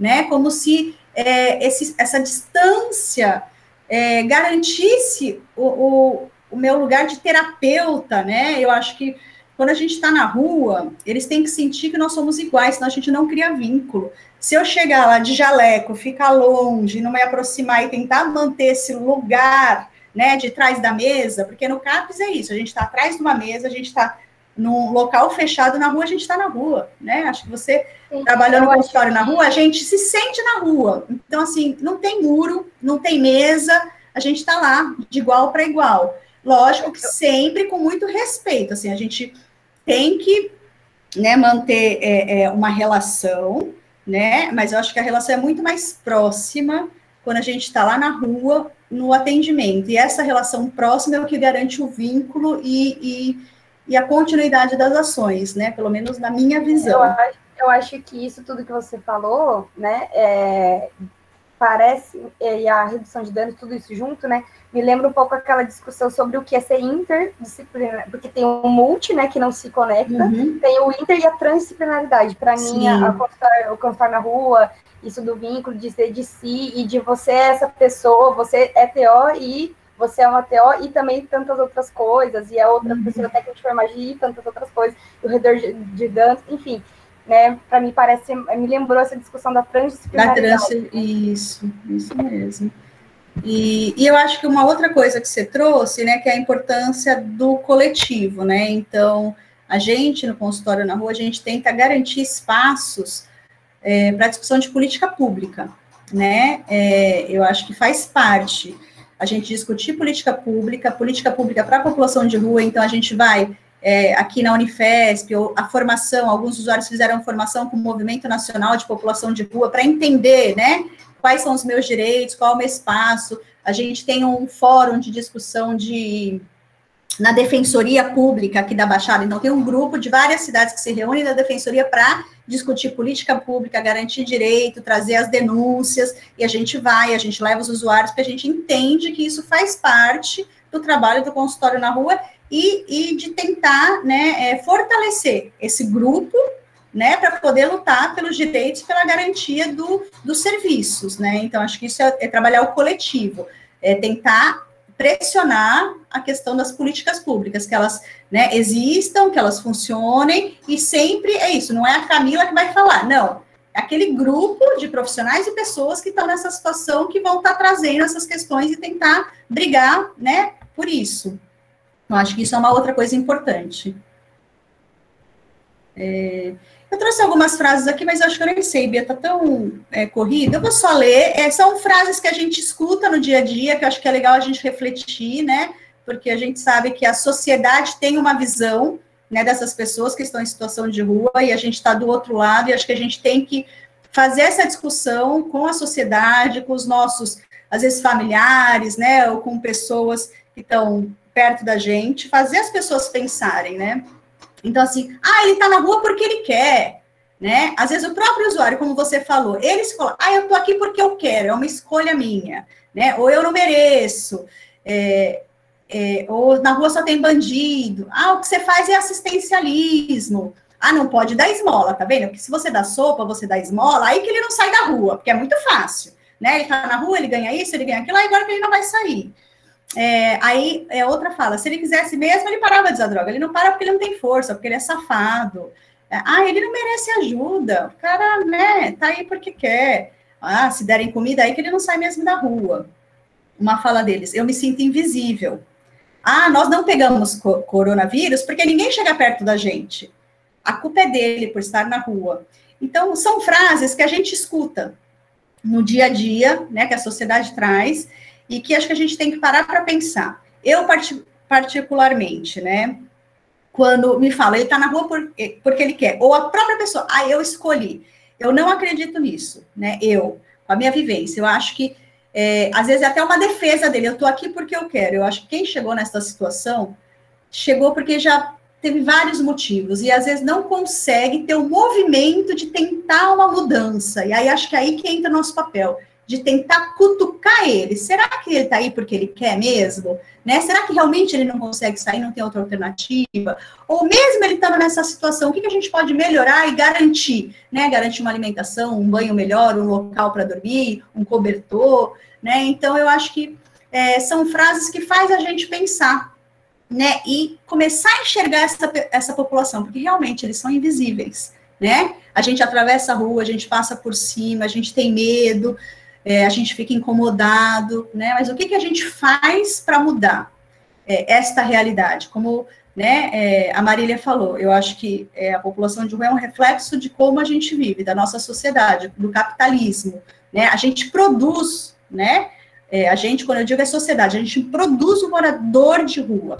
É, no Guarujá, um dos vereadores, uma vez comigo, falou: ah, porque a gente tem que tirar, porque está muito, porque tem que resolver, tem que acabar com a, os moradores de rua, eu falei, tá, como? E aí, uma, uma, uma, uma questão que eu falei para ele, a gente tem crianças que são abrigadas com 6, 7 anos, fazem 18 anos, essas crianças vão para a rua, o abrigo abre a porta e manda para a rua. A criança não estudou, não tomou vacina, não se profissionalizou, eu falei assim, tá bom, a gente tem que diminuir o número de moradores, mas a gente tem que parar de produzir morador de rua, porque o município produz. Essas crianças que hoje têm 19, 20, que estão na rua, foram produzidas, elas foram retiradas da família para proteção e foram violentadas cada vez mais nos abrigos que não conseguem dar conta dessas crianças. E com 18 anos elas foram para a rua, né? Então tem toda uma, uma discussão que é muito grande, né, gente? Eu acho que é, falar de população de rua, falar de consultório na rua, a gente vai falar de uma de vários cenários, de vários locais, né? Como as crianças, né? Que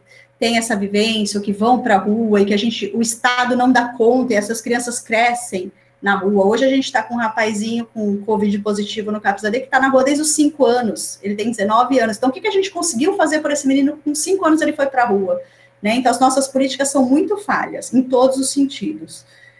É, eu trouxe algumas fotos, vou passar rapidinho para a gente poder dar espaço para o Valdo, só para vocês terem uma ideia. Então, essa primeira foto é um paciente com transtorno mental, que estava em situação de rua, e aí, né, o que, que a gente faz? A gente acaba é, muitas vezes não tem o apoio do SAMU, vai pronto-socorro, pronto-socorro é, medica e bota na rua de novo. Então, são casos bem complexos. Os casos, acho que mais difíceis são aqueles casos que fazem uso de droga ou que têm transtorno, que têm transtorno mental e estão em situação de rua.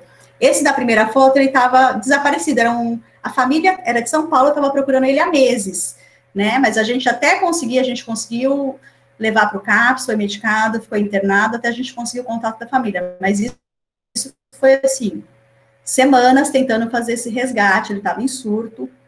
Então, é uma, uma, uma das demandas do consultório na rua, né? O outro caso é uma retirada de ponto, uma usuária que a gente já atende há bastante tempo. Essa menina é, é, produto do abrigo, ela foi abrigada com seis anos, hoje está em situação de rua, está na prostituição, e, e assim, a gente fica de mãos amarradas, né? Porque é uma menina que não teve nenhuma possibilidade de estudar, de formação, fez 18 anos e foi para a rua e hoje continua em situação de rua. E a gente vai acompanhando na medida é, que ela aceita e que a gente consegue. Esse outro caso é um outro caso, também uma pessoa que estava em situação de rua com uma complicação clínica super grave. Nesse dia a gente chamou o SAMU, ele acabou sendo internado no hospital e ele acabou vindo a óbito, né? Então, às vezes as pessoas ficam tanto, isso daí foi bem no comecinho do consultório na rua, então as pessoas ficam tanto tempo em situação de rua, ele tinha um transtorno mental, ele tinha uma complicação clínica, ia para pronto-socorro, voltava, ia para pronto-socorro, voltava, e, e aí o, a dificuldade da gente conseguir trabalhar em rede, né? Principalmente com quem está em situação de rua e tem problemas clínicos, né, crônicos e graves, como garantir esse cuidado diário? São casos bem difíceis. É, esse é um outro paciente com transtorno mental, né, bem conhecido na cidade.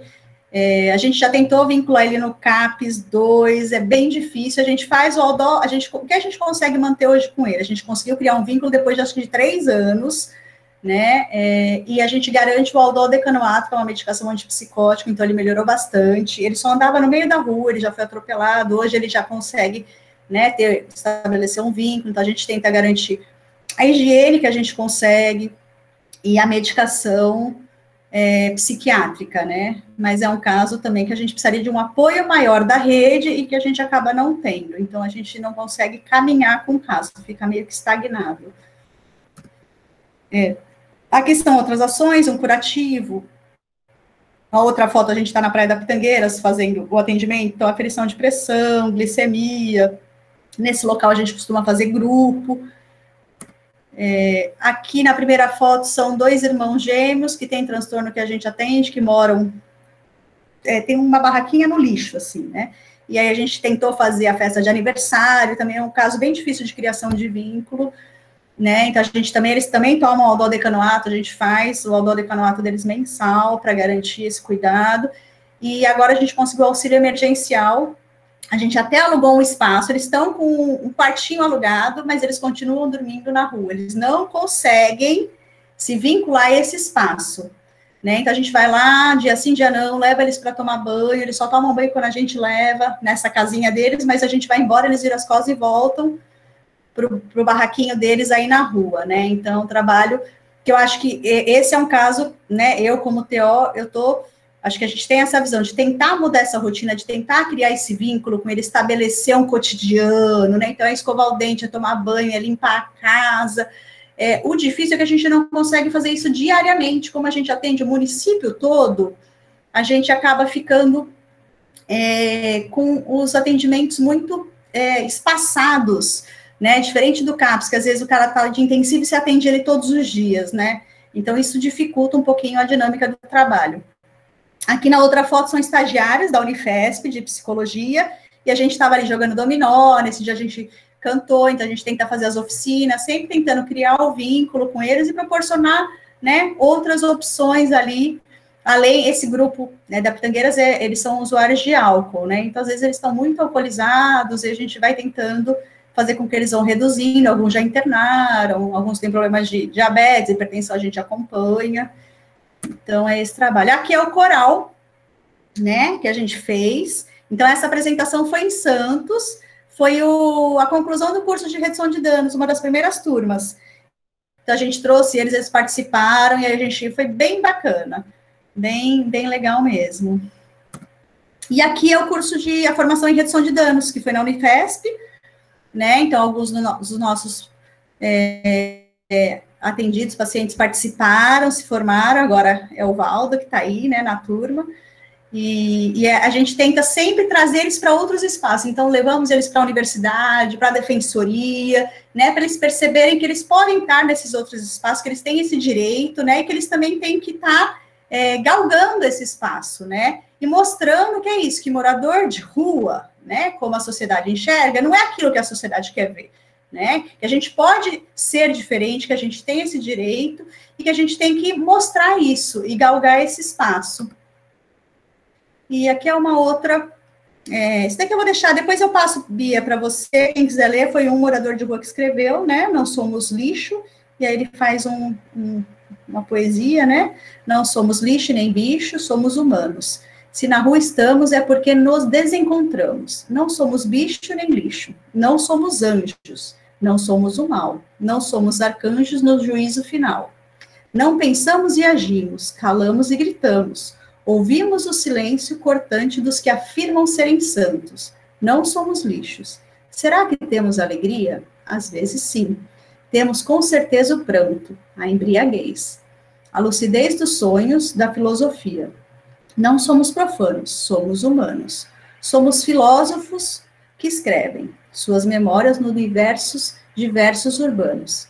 A selva capitalisma, capitalista joga seus chacais sobre nós. Não somos bicho nem lixo, temos voz. Por dentro da caótica selva, somos vistos como os fantasmas. Existem aqueles que se assustam. Não somos mortos, estamos vivos. Andamos em labirintos. Depende de nossos instintos. Somos humanos nas ruas, não somos lixos. Eduardo, Carlos Eduardo Cadu, morador de rua em Salvador. E a bibliografia. Gente, era isso que eu queria passar. Se alguém quiser fazer algum comentário, trazer alguma alguma fala, e aí depois a gente abre para o Valdo poder estar tá falando um pouquinho também da experiência dele.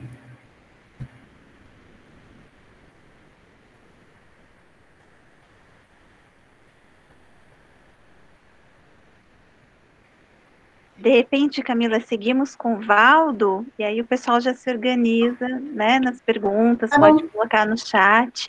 Queria lembrá-los também é, que logo estaremos colocando lá no chat é, como uma inscrição, né, para que vocês possam colocar os nomes, porventura aí depois também é, a liberação de certificados da participação. Camila, muito obrigada. Acho que aí continuamos a conversa depois. Valdo, é contigo. Obrigada por aceitar nosso convite.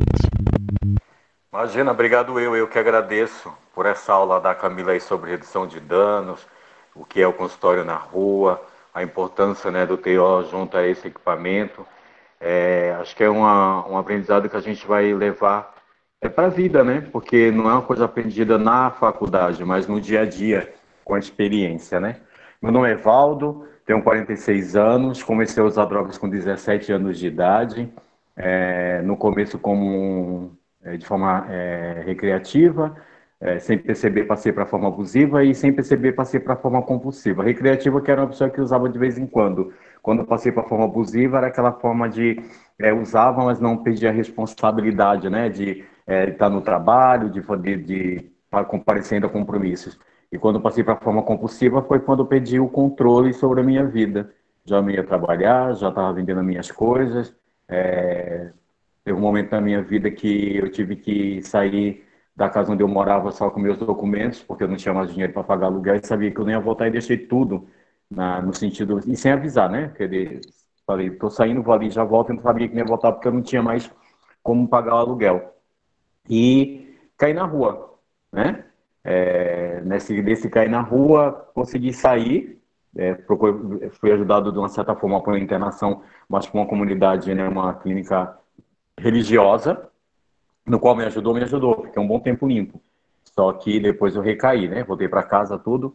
Foi quando eu recaí, né, isso já passando-se um bons anos, já voltando aí, é, né, para não ficar, não tomar muito tempo. Recaí no sentido de que eu não sabia, é, no caso que era uma doença, né, não sabia que eu tinha, né, é, meu corpo já estava na fase de necessidade, né, assim como precisa da água e reações de que a droga era necessária. E essas reações foram as questões das abstinências, que eu não sabia lidar com elas. Quando me dava abstinência, eu usava droga, porque era a única maneira que eu sabia que era para parar. E numa dessas que eu saí para usar droga, eu não voltei mais para casa. Foi quando eu é, caía na rua é, para a segunda vez. Por vergonha, né? Porque já tinha passado por uma internação, então o que, é que as pessoas iriam dizer, né? E nisso tudo eu me entreguei. Eu já cheguei ao ponto de falar, tipo, não tem mais jeito, isso é, é a vida que, que é assim. E, e aí fui, né? Ali na Enseada, para quem conhece, ali junto ao pessoal ali que dormia ali no antigo dia. Fiquei por ali e tal. E o meu primeiro contato com o consultório na rua foi por causa que eu sou diabético, né? E comecei a passar mal tal, mas senti algumas coisas e procurei, me aproximei no sentido que eu via todo mundo se aproximando daquele povo, falei, o que esse povo faz aí, né? Aí me aproximei perguntando se eles faziam a, a ferição do destro. A Juliana falou que fazia, aí fez, deu 340, tá altíssima. Ela não perguntou quem eu era, não perguntou onde morava, o que eu fazia, por quê, só perguntou para mim se quer ajuda para insulina, para pegar insulina em algum lugar, se, na sua casa. Eu falei que na, em casa eu nem podia voltar, porque como é que eu ia voltar depois de tanto tempo estar na rua, a vergonha, aquelas coisas todas, né? Aí ela falou, procura, né, UPA, tá, essas coisas todas, a gente fala que vai procurar e acabei não indo, não indo procurar. Passou-se um bom tempo, é, indo atrás de, de alguns usuários, né, para estar tá levando para o CAPS, ela passou no lugar onde eu estava e perguntou como é que estava. Eu falei que não tinha, é, mas a ferida, ela feriu, tava, é, tinha dado HI. Já estava mais de 600, né, onde o aparelhinho ele não faz a leitura. Aí me queriam me levar para o pronto-socorro, né, para o UPA, eu falei que não iria, que não ia, não ia, mas eles falaram, você precisa, eles me levaram. Lá fui atendido, mas para eu pegar, no caso, a insulina, eu precisava do documento, eu não tinha né? Foi aí onde eles falaram que iriam me ajudar a estar tá tirando meu documento para que eu pudesse estar tá pegando a insulina. Nesse trajeto de ir, acho que foi umas duas vezes que a gente tentou ir no, no Poupa Tempo para conseguir, não conseguimos é, fazer, sempre remarcando, e a gente foi conversando, né? E foram, é, na verdade, não me perguntaram nada. Eu, eu na verdade, é, acho que né, com o profissionalismo deles, foram fazendo com que eu fiz falasse da minha vida, e fui falando, falando, falando. E numa dessas de ir tirar o documento, ela perguntou para mim se eu não queria conversar com a psicóloga. Aí eu falei, mas por quê? Ela falou, ah, de repente você é, descobre um caminho, né, o que você precisa realmente. Eu falei, tá bom, e fui. Aí conversando com a psicóloga, com a Luana, é, desabafando, falando um pouco de mim, eu falei para ela que estava cansado, né, daquela situação e precisava de ajuda.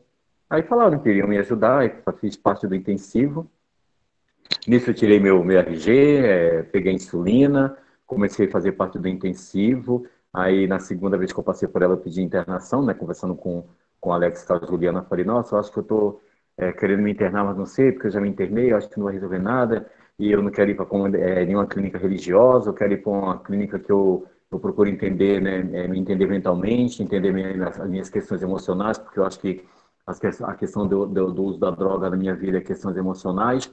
Aí eles falaram, de repente é seu tempo, é, é tá na sua hora, né? Tem gente que se interna precipitadamente, não está no tempo, mas eu acho que está no seu tempo, na sua hora. Aí conversando com a, com a psicóloga, é, pedi internação na segunda, na quarta saiu a minha internação. Fui para a comunidade terapêutica, né, a República da Vida, que tem aqui no Guarujá, onde tem atendimento psicológico, onde tem todo um equipamento, né, um, uma comunidade muito boa.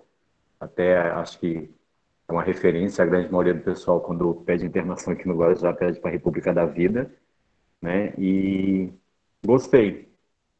É, faz, vai fazer um ano agora, no dia 22 de agosto, que eu tô limpo. Eu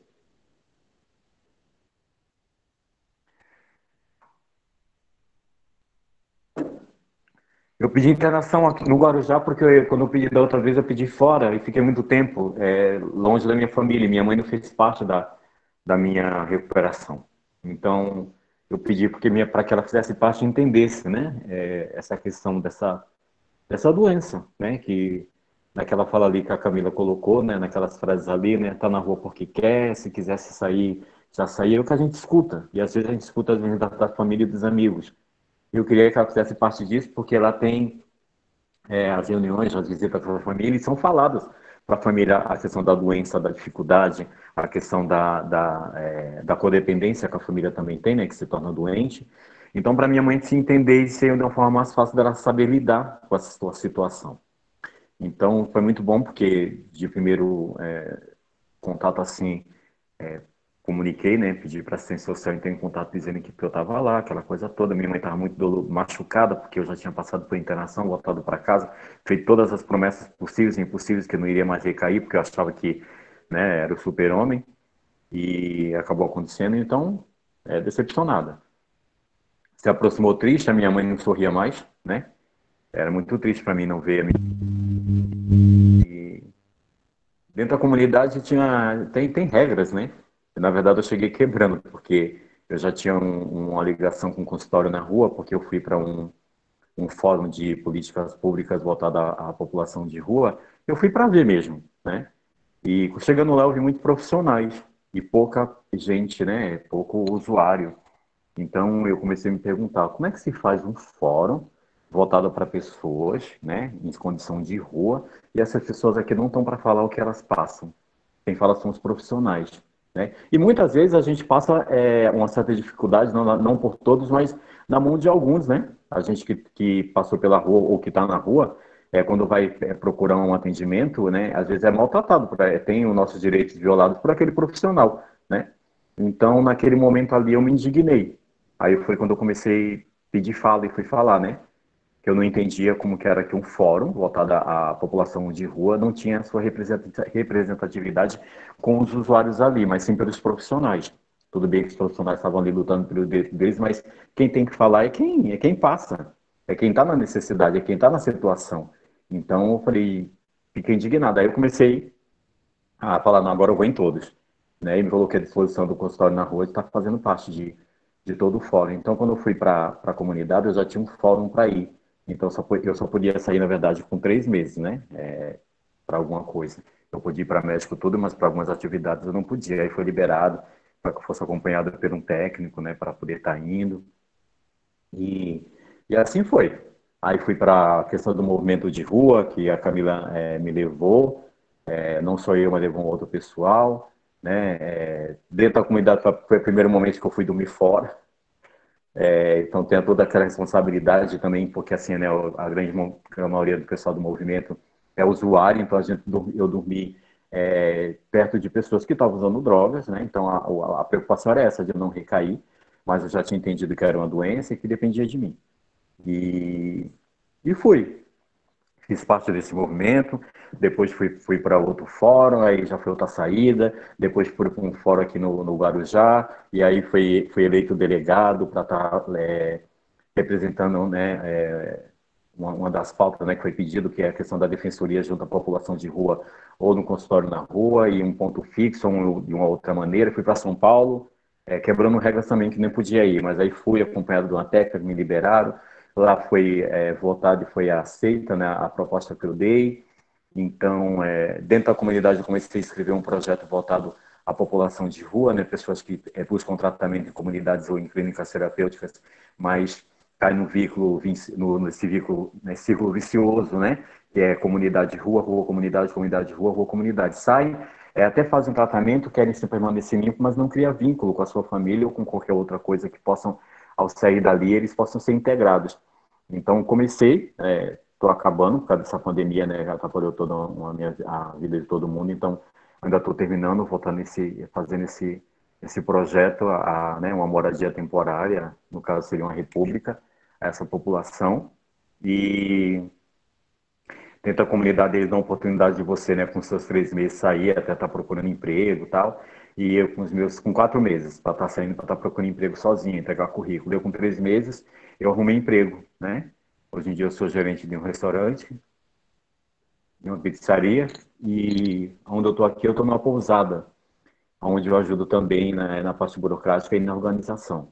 Eu moro aqui porque moro com a minha mãe, mas por causa da pandemia, eu sou diabética ela também, então somos um grupo de risco, acabamos é, decidindo de que eu não ficaria com ela porque por eu trabalhar com público, então estou aqui na pousada.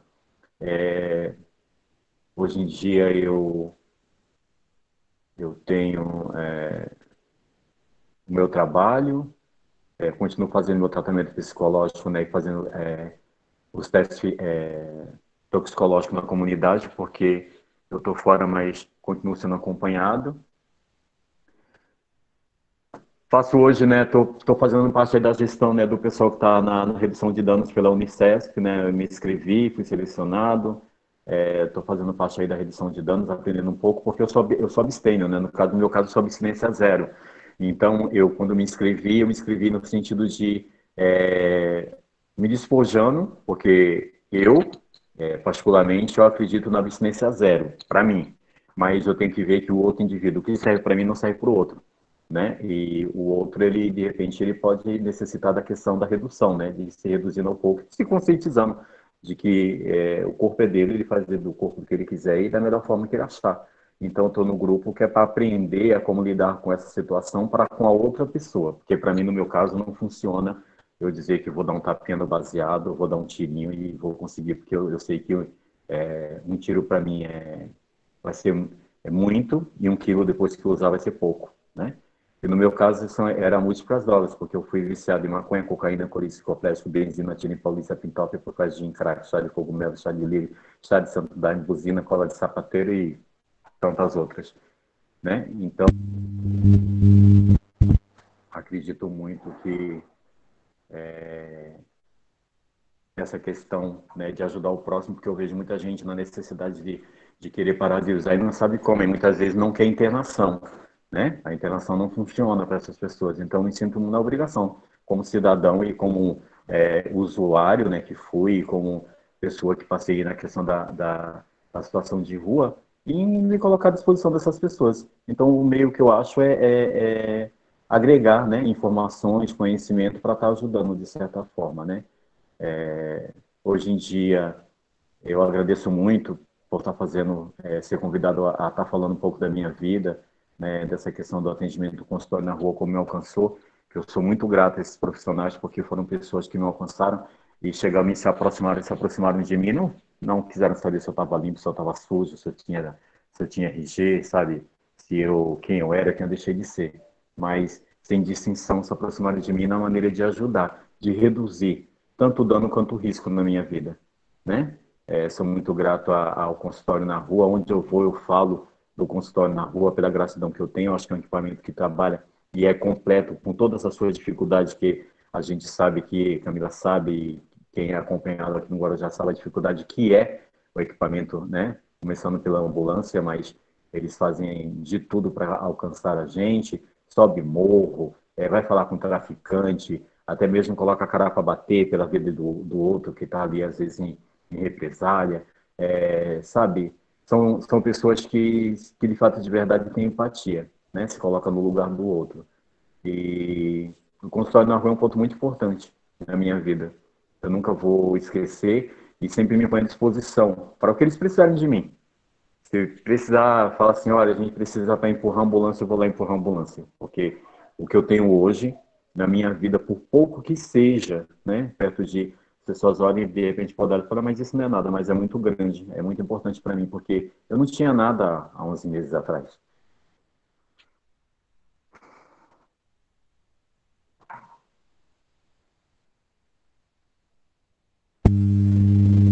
Valdo. Obrigado. Obrigada, Tá ouvindo? Acho que tá dando interferência aqui. Estão me ouvindo? Sim, Camila. Estou emocionada aqui também, viu, Valdo? Mas eu que agradeço. Um presente para a gente poder te escutar. Eu que agradeço. E, e para acho... vocês, na questão aí, né? Acho que todos os dados que a gente tem, é, o que eu mais quero, principalmente aí para vocês que não têm a questão do consultório na rua, é, porque são pessoas, são, é, é a população que é, a representatividade muitas vezes que tem esse equipamento junto a, ao poder público. E como a Camila, ela mesmo colocou, né, de levar o usuário às defensorias, aos congressos, ao movimento de rua, é fazer com que eles saibam que tem direito e eles e saber com que eles têm vozes, né, para falar, tem amparo. E assim que vocês também, no estado de vocês, na cidade de vocês, vocês possam estar tá, é, brigando para ter esse equipamento que é tão importante na vida de, de pessoas que, como eu, passou e está passando a questão da condição de rua, né? Muitas vezes tem pessoas gritando calado para poder sair, não tem ninguém que ajude. O consultório na rua é um, um dos equipamentos que é um, uma mão estendida para tirarem, assim como eu saí, né? Que isso também se estenda aí no, no, estado de vocês, na cidade de vocês. Eu que agradeço de coração né, por tudo que é, a consultório na rua tem feito, né? A amizade que hoje em dia eu tenho, o carinho pela Camila, pela Juliana, pelo Alex, por todo, todo o povo ali da, do consultório na rua, né? É, eu acho que é assistência básica, é assistência social, é TO, é medicina, é enfermagem. O consultório na rua é tudo. É um, uma, é um SUS, um mini SUS, com tudo. Né? Pena que o consultório da rua aqui é tão, é tão precário que não tem tanto profissional como, como poderia ter. Né? Eu que agradeço de todo meu coração. Obrigado, Camila, pelo convite. Bianca, muito obrigado. E obrigado a vocês, profissionais, que se colocam à disposição de pessoas que não têm é, mais como falar e vocês falam por eles. Tá? Obrigado mesmo. Valdo, agora eu vou te dizer que somos nós que, que agradecemos, né, imensamente. É, eu queria dizer, assim, rapidamente, então, umas, umas palavras. É, vou começar por você, Valdo, porque eu acho que eu também estou emocionada, tocada. É, dizer que realmente, como a Camila disse, foi um presente ouvir você, obrigado pela confiança de, é, de conseguir poder contar a sua trajetória de vida aqui para gente. Né? É, dizer que assim é um presente no sentido que eu vou trazer um pouquinho para o contexto da pandemia, mas acho que não, não queria falar só desse contexto, mas trazendo agora para esse contexto que todo mundo está vivendo, onde todos nós tivemos mudanças no nosso cotidiano, né, onde estamos experimentando isso, então o trabalho em casa, uma nova maneira de, de entender e conseguir é, acompanhar as aulas mesmo, ou projetos como esse que nós estamos oportunizando aqui. Todos nós tivemos esse atravessamento aí no, no nosso cotidiano e estamos precisando reinventar novas formas de estudar, de trabalhar, e acho que isso tem sido muito potente. E aí você traz esse presente para gente, porque você reinventou aí a sua vida, né? E num tempo aí de um ano, você conta toda essa trajetória para gente. Então, acho que parece que isso ultrapassa, assim, a sua força, ela chega até nós também, e acho que para todo mundo que, que conseguir assistir. Então, assim, realmente obrigado aí pelo presente, que bom que, que a gente consegue te ouvir. É, e para Camila, então, né, mais uma vez agradecer, eu acho que a gente pode depois, tem um tempinho ainda para perguntas, para comentários, né, podemos ficar até um pouquinho mais aí de, de quatro horas, se vocês quiserem.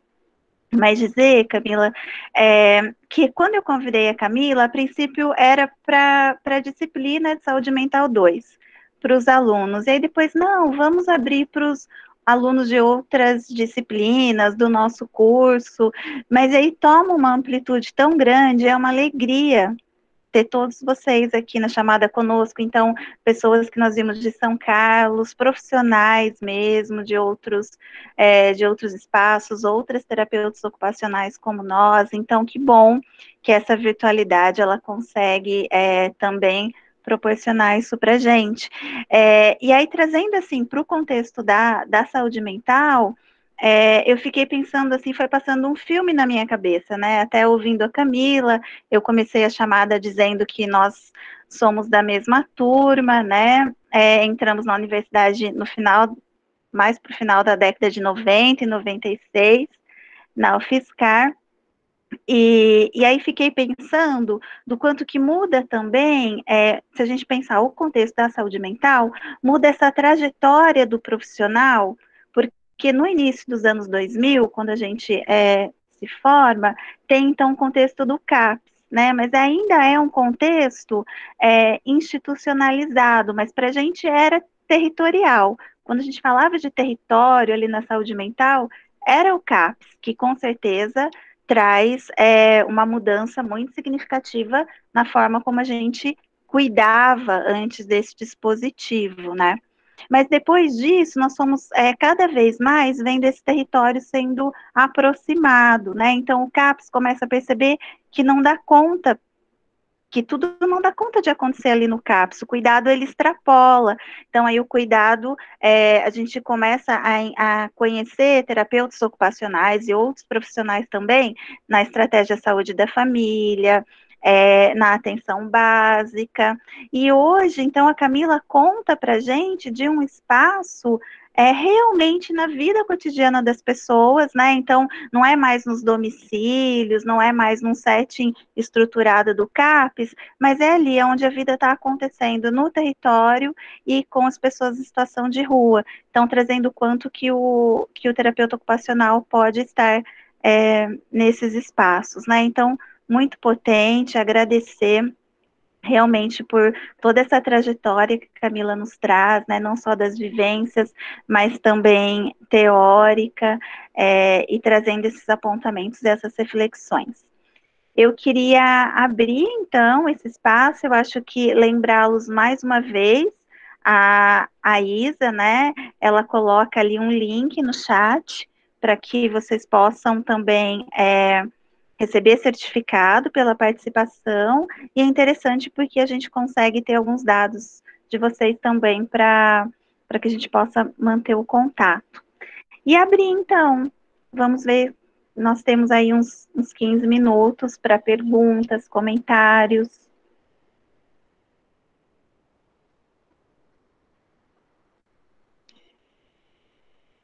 Quem preferir pode ser pelo chat ou abre o microfone. Ô, Bia, é, acho que tem um, um, questionamento aqui no chat sobre a questão da, das internações compulsórias, né? Acho que foi a, a Líria, não sei se ela está tá aqui ainda. É, eu acho que essa discussão vem a nível nacional, né? É, a gente, aqui no município, teve uma época que a gente tinha muita internação compulsória, a gente fez toda uma discussão com defensoria, com o Ministério Público, né? A gente entende que se é, se a equipe de saúde avalia que é necessária a internação, a gente não precisa do compulsório, a gente faz o involuntário, porque existe indicação da equipe de saúde, né? Então, tem alguns casos, principalmente dos pacientes que têm transtorno mental associado, né? A gente é, faz a internação involuntária, quando essa pessoa está em surdo, está em risco, e tem a questão do uso da droga associado. Então, a gente tem alguns casos de, de internação involuntária, sim, é, a gente já teve alguns casos de internação compulsória, quando a equipe de saúde não concorda e a família vai atrás do Ministério Público. Né? E aí a gente já fez uma discussão. Quem faz essa internação compulsória? É a equipe de saúde ou é o oficial de justiça? Porque quem tem que fazer cumprir, né, não é a saúde, é o oficial de justiça. Então tem toda essa discussão. É, como o Valdo falou, o município tem parceria com comunidades terapêuticas, né? É, quando eu entrei, eu fiquei na gestão do CAPS-AD, a gente tinha mais de 10 comunidades terapêuticas conveniadas, a gente conseguiu reduzir isso, né, porque eram comunidades que não tinham profissionais de saúde, que tinham violações de direitos. É, hoje a gente tem o programa Recomeço, que é um programa estadual, né, então o município meio que perdeu essa gestão dessas vagas e o Estado assumiu, mas esta comunidade, né, que o Valdo falou, em particular a, a, República da Vida, a gente conseguiu na época, eles têm psicólogo, eles têm assistente social, os pacientes continuam em acompanhamento com CAPS, então a gente conseguiu uma parte da religião, ela tem a questão da religiosidade, né, Valdo? Me corrija se eu estou errado, mas não é evangélica ou católica, ou, né, não tem essa imposição. Ela tem a questão da abertura para pessoas, né, com orientações sexuais diversas, né, então ela respeita isso. Então é uma comunidade que a gente trabalha em parceria. Existem outras comunidades que a gente tem problemas, tem dificuldades, tem questão de violação de direito, e a gente tenta sempre é, pontuar isso, mas é, a gente tem no município, né, a, a, aqueles voluntários que fazem essas internações. Então, a gente está atendendo o paciente, de repente o paciente some. E a gente descobriu que ele está internado em algum lugar, a gente não sabe aonde. Mas a gente tenta sempre trabalhar a rede, né, para a questão, porque assim, vem essa, essa fala, tem que internar, tem que internar, tem que internar. Tem alguns casos, como o Valdo, que optou pela internação, e a gente vai apoiar, né? Então, acho que a redução de danos é isso, não é contra a internação ou não é contra a abstinência, é a favor do que aquela pessoa quer naquele momento para ela. E a gente vai apoiar, vai fazer a pessoa pensar, refletir, né? Por exemplo, às vezes eu acho que não é o melhor para mim, mas pode ser para ele. E, e a gente vai tentar sempre pensar junto a, a essas questões com o usuário e, e, a palavra final é dele, não é nossa, né? E a gente tenta fazer essa discussão com os outros serviços, nem sempre é fácil, porque os outros serviços entendem que não, tem que ser do jeito que o serviço quer, e não que né, o usuário. Então, a, a internação compulsória é uma questão que eu acho que está aí no Brasil inteiro, né? Agora acho que tinha saído uma de adolescentes, né? é, saiu aí alguma portaria que era para internação compulsória de adolescentes em situação de rua, e parece que já foi questionado. Então, assim, a gente tenta sempre estar tá, é, participando dessas discussões. É, eu não sei, tem um pessoal que é de consultório na rua, tem um grupo de WhatsApp do Movimento Nacional de População de Rua, que é de consultório na rua, é para profissionais de consultório na rua.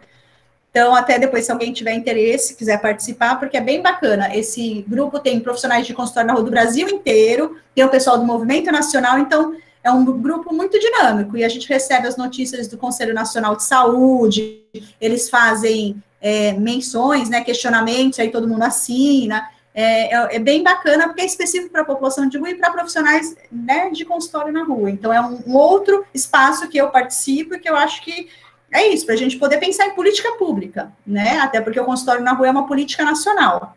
E aí a gente tem que tentar manter, até porque a gente está é, correndo risco de acabarem com essa política. Se for, né, continuar nessa linha do nosso atual presidente de governo, não há por que ter consultório na rua, né? Então a gente tem que brigar para poder manter esse serviço, que eu acho que é um serviço que consegue garantir o acesso e chegar onde essas pessoas estão. Exatamente, Camila. E conta um pouquinho para gente, é, agora na pandemia, é, vocês estão trabalhando consultório na rua? É, como, é que, como é que tem sido? Então, é, a gente tá, a gente não parou, alguns serviços, né, fizeram rodízio, diminuíram atendimentos, CAPs, atenção básica, a gente optou né, por continuar, até porque senão, né, as pessoas que estão na rua iam, iam ficar sem nenhum tipo de atendimento. No começo foi muito é, difícil, acho que foi difícil para todos, né, enquanto pessoa, mas, mas nós profissionais a gente ficou muito sem saber o que ia acontecer, né, porque a população estava na rua, não tinha noção do que estava acontecendo, pararam de servir alimentação, comércio fechou, eles não tinham onde trabalhar, a orientação era fique em casa, né? E aonde essas pessoas vão ficar. Então, quando você vai dar orientações básicas, né, do Covid, lavar a mão, passar o gel, fique em casa. O que, que a gente orienta para nossa demanda? Que realidade é essa que não, né? E aí, no nosso município, a gente começou a fazer um movimento e foi criado um abrigo emergencial. Foi o primeiro município da Baixada que se criou um abrigo emergencial, porque a gente começou a questionar. O que, que a gente vai fazer? Essas pessoas vão para onde? Como é que vai ser? E os casos de Covid, os pacientes que tiverem confirmado, vão fazer o isolamento aonde? Na rua?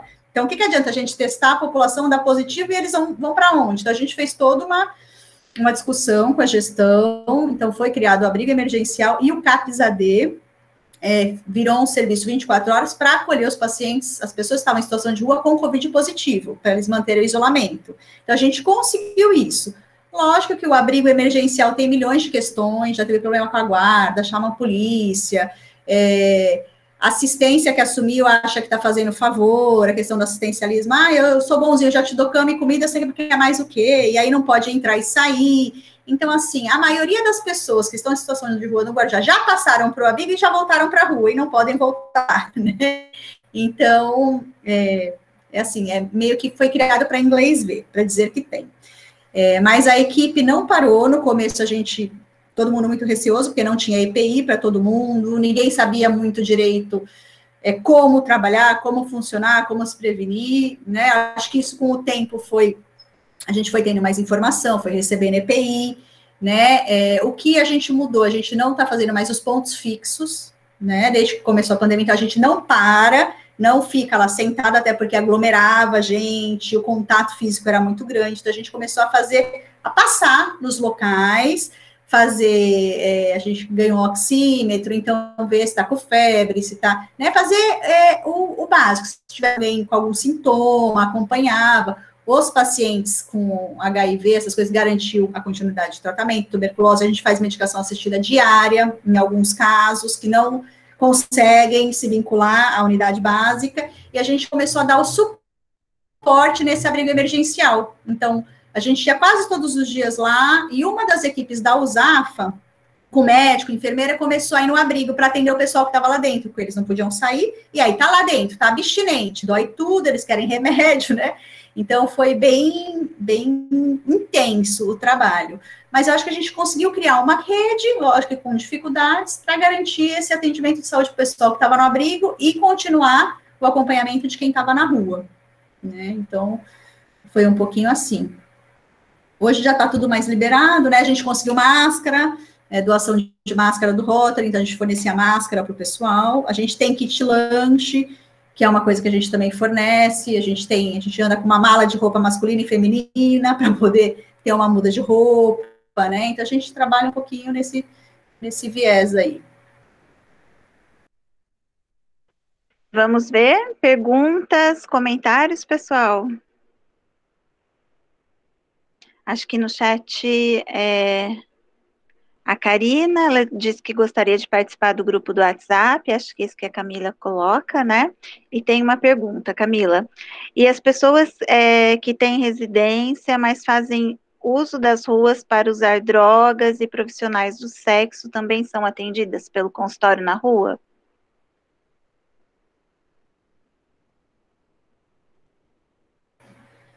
Então, a gente. Eu pus meu, meu telefone ali de WhatsApp, quem quiser fazer contato, alguma coisa, aí quem quiser que eu acrescente lá no grupo, me passa depois o contato, me chama, tá bom? Aí a gente vai se falando. E a gente atende todo mundo que está em situação de rua, né? É por isso que a gente não usa muito o termo morador de rua, né? Então, a gente, são pessoas que estão em situação de rua. Então, a gente tem é, adolescentes que são abrigados, mas que estão na rua fazendo uso de droga. A gente tem aquelas pessoas que saem, passam um dia na rua, ou ficam alguns dias na rua, mas tem uma referência familiar, tem uma casa. É, hora que a gente chega, a gente atende quem está naquele território. Né? Lógico que a gente tenta, ah, é paciente do CAPES, a gente tenta fazer o contato, a gente tenta vincular, a gente tenta trazer a rede, né? É, mas ali no momento a gente vai atender. Talvez a gente não vai acompanhar tanto como os outros, porque a gente tenta forçar que a referência faça isso, né? Nem sempre funciona.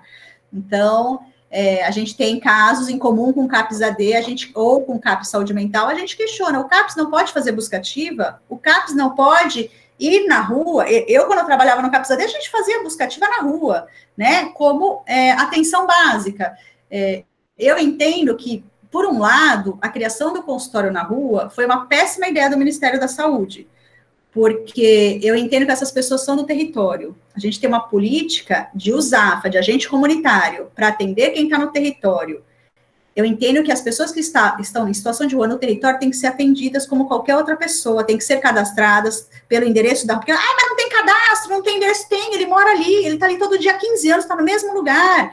Então, a enfermeira não vai na casa visitar, a médica não vai, que vai na rua, é a casa dele, né? Então, acho assim, o consultório na rua, por um lado, foi bom, porque garantiu acesso. Porque quem deveria fazer esse atendimento não faz. Então, eu não sei se não deveria ter sido investido nas USAFAs, nos agentes comunitários, para enxergar que essas pessoas estão no território e serem capacitadas, como a gente foi, não sei se o pessoal fez caminhos do cuidado, teve formação para o pessoal do consultório na rua, capacitar os agentes, né? É, então, assim, porque aí cria o um consultório na rua, eu não sei dos outros, mas, ah, o paciente do consultório na rua. Ah, tem que chamar o consultório, o cara tá na esquina da USAFA, liga para o consultório na rua, vem atender. Eu falo, gente, ele tá na esquina, é vínculo, passa todo dia, bom dia, boa tarde, o senhor tá bem? Vamos ver a pressão, é o que a gente faz, né? Então, assim, é, eu acho que tem esses dois pontos, né? O lado bom do consultório na rua, mas o lado de excluir mais e estigmatizar mais ainda, né? Então, ele é do consultório. É, ontem, numa reunião, eu escutei isso da enfermeira. Ah, o consultório na rua vai continuar trazendo o paciente deles aqui? Eu falei, o paciente não é meu, paciente é nosso. Né? Ah, mas vocês traem um paciente que a gente nem conhece. Eu falei, sim. E quando chega a família atrás do pronto-socorro, você também não conhece. Como é que você faz com ele? Você vai fazer igual com o que a gente traz. É, entra no fluxo, não é diferente, porque é do consultório na rua, tá em situação de rua, vai... não, você vai ter o mesmo cuidado, pode surtar, pode ficar agressivo, pode, como qualquer outra pessoa que chegar aqui. Então, assim, eu acho que são essas questões que eu acho que a gente ainda, sabe, é implantado o serviço sem discutir, sem pensar, e aí você segrega em vez de, de, de inserir, né? Eu não sei, os outros municípios se sentem assim também né? Mas está na rua é do consultório na rua, não é de mais ninguém. A gente só faz uma ponte, né? A gente tem que garantir esse acesso, mas o, serviço de referência, seja o CAPS-AD, o CAPS, a USAFA, é, é, são eles, né? A gente vai assumir, vai mediar um, um cuidado, mas não tem como a gente trabalhar sem a rede, sozinho, né?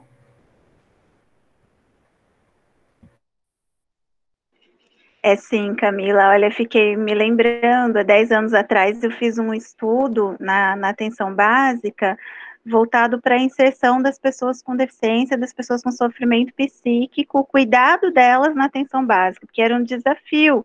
Né, os profissionais da atenção básica diziam: ah, mas o pessoa com sofrimento psíquico, o cuidado é no CAPS. Que, que essa pessoa do CAPS vem fazer aqui?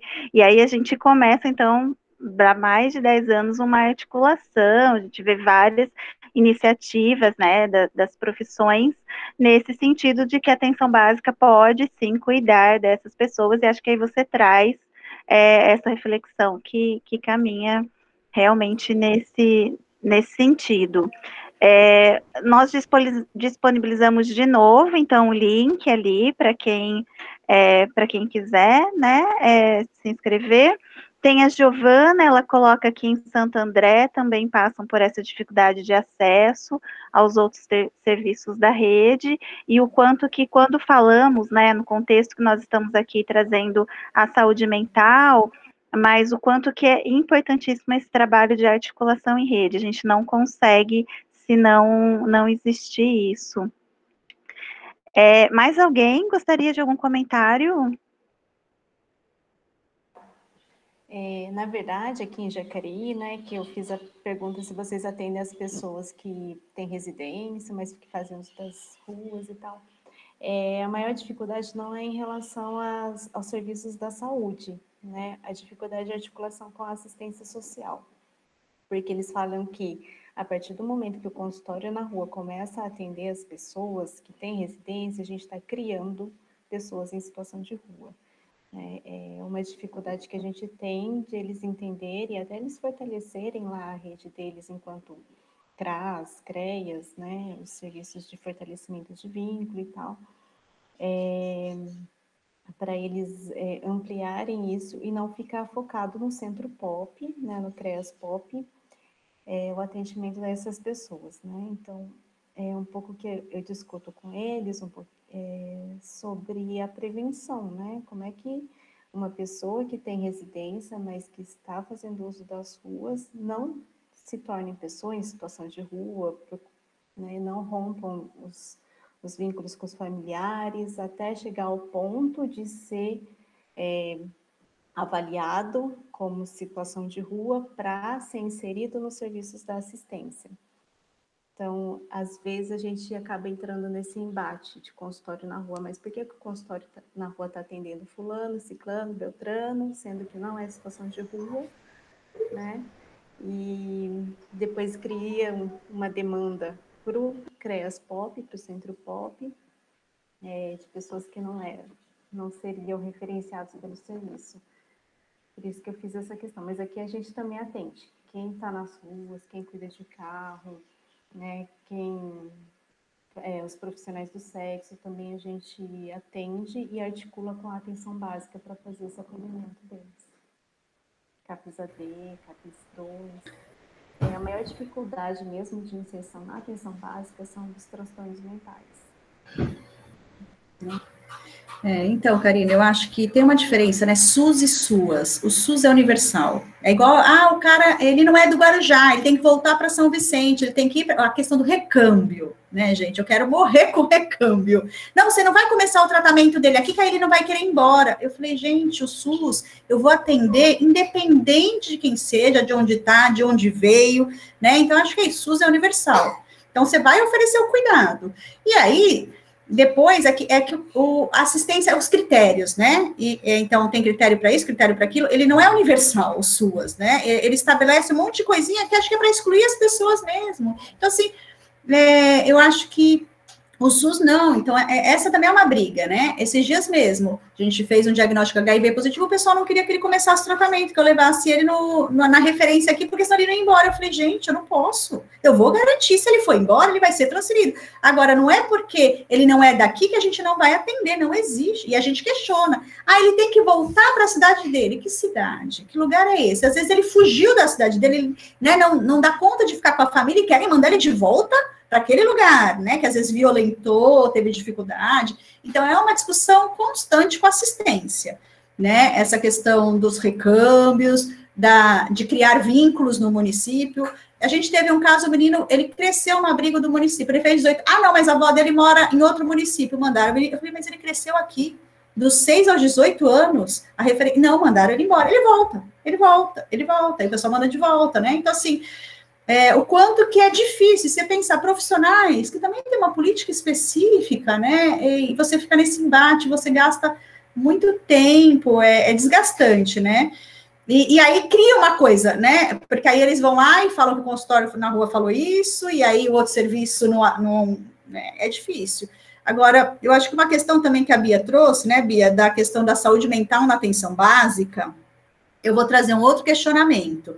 Trabalhei muito tempo na saúde mental, hoje eu estou na atenção básica, mas desde aquela época eu questionava é, a, a, a, saúde mental, que é que a atenção básica enxergue o louco como pessoa, mas a saúde mental só enxerga o louco, né? É, a gente tem uma dificuldade, a saúde mental não quer fazer uma bezetacil, não quer tirar um sangue, não quer fazer vacina, não, tem que ser na atenção básica. Por quê? Porque tem casos que você vai, você vai mandar para atenção básica que ele consegue chegar. Tem casos que ele não vai, que ele só vai no CAPS, que só o CAPS, porque o CAPS não pode fazer alguns procedimentos de atenção básica. Tem uma equipe de enfermagem, tem uma sala de enfermagem, então não é ter lá a sala de vacina, mas tem campanha. Por que não fazer um dia de vacina no, que a gente faz na rua? Né? Aí, sabe o que eles querem que o consultório rua vá fazer vacina no CAPS ou vá fazer a bezetação, porque ele não faz. Falei, gente, aí eu não tenho aqui. Pede, pede. Então, assim, eu acho que a saúde mental também tem que rever algumas posturas, né? Aquele paciente que tem autonomia, porque acho que tem que trabalhar o matriciamento, mas a gente sabe que tem aqueles casos que eles não vão, não vão, a não ser que a gente pegue e leve. E mesmo assim, tem que só vão para o CAPES. Por que a gente não pode trazer atenção básica para o CAPES também, em alguns casos? Não assumir tudo, porque senão ficar atenção básica aí que não vai querer mesmo. Acho, mas tem que ter essa, essa leitura, que nem a gente. Não é todo caso que eu levo para colher sangue ou que eu tutelo, mas tem casos que se eu não fizer, ele não vai. Né? Então, a gente tem que garantir esse acesso à vacina da gripe, aos exames de sangue. Não adianta achar que o paciente, ah, eu vou dar o papelzinho, o CAPS dá o papelzinho, ah, vai lá na, na USAF. Ele não vai, tem alguns que vão, tem outros que... o agente comunitário não vai na casa dele, né? Então, eu acho que a gente também tem que rever esse cuidado no geral, né? Acho que é, é isso. O SUS tem que repensar algumas questões, acho que os profissionais ficam muito amarrados, né? É, eu acho que as equipes de enfermagem se pegam muito em questões também do conselho, do Corém, eu não sei os outros consultórios na rua, então isso não pode, isso não pode. Eu falei, tá, não pode aqui, mas para o vizinho pode. Eu questiono o tempo todo, né? Para a vizinha pode, mas aqui não pode. Então, assim, a gente tem que estar repensar, porque o consultório na rua, se a gente não tiver uma flexibilidade, a gente não faz nada, a gente fica amarrado. Né? Não dá para querer pensar em fluxo e protocolo para essa demanda do jeito que é em outro serviço. Não dá. É, que é isso. Você vai fingir que você está atendendo, vai fingir que você está fazendo. Então, como é que a gente consegue garantir acesso de fato, com segurança, né? Mas é fazer mesmo, não ficar se pegando nos protocolos e nos fluxos, porque senão a gente não, não garante o acesso e não consegue atender, né? Com, com certeza, Camila, super apoio. Eu acho que são diálogos necessários e possíveis, é, com certeza. Eu queria agradecer o Valdo, acho que ele já, já saiu, ele colocou ali no chat para gente que estava no horário do trabalho, né? Ele contou que ele trabalha na pizzaria, então acho que ele já estava próximo aí. Então, fica aí nosso registro. Muito obrigada, Valdo, pela, pela participação. Bom, deixa eu ver se a gente tem mais alguma pergunta. Acho que no chat não. Algum comentário?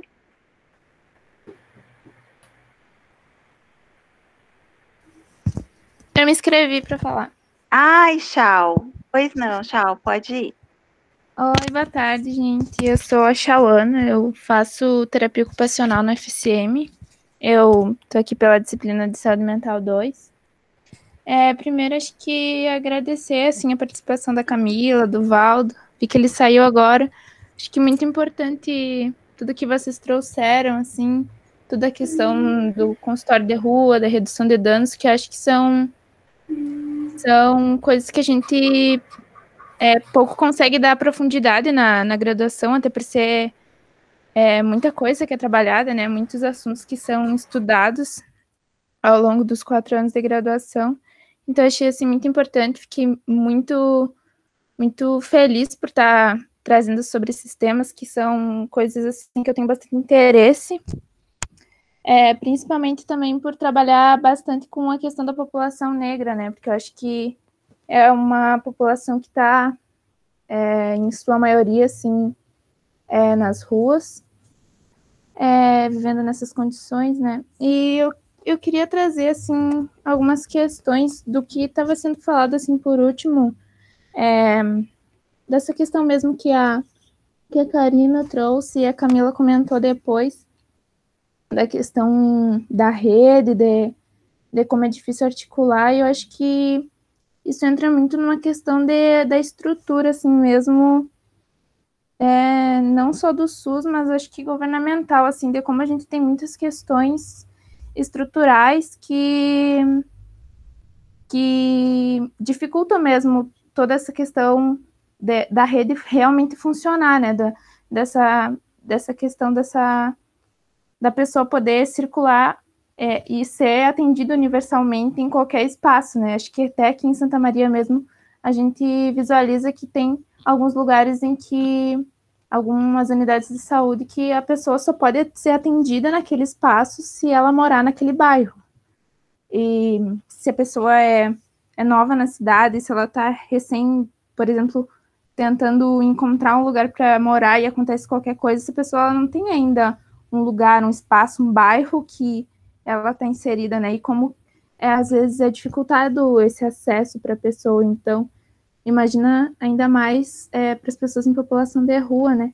Por todo esse estigma, e esse estigma não só vindo da, do resto da população, mas como ele é muito trazido também pelos profissionais da saúde, né? Como, como o próprio Valdo trouxe em alguma fala, como a Camila também trouxe, de de como tem essa dificuldade de, de acesso para essas pessoas, porque se elas estão na rua, elas só podem ser atendidas pelo consultório de rua, não, né? Se o, se o, se o, o próprio SUS fala em universalização, essa pessoa poderia estar sendo atendida em qualquer espaço que, que, que ela tem de direito, né?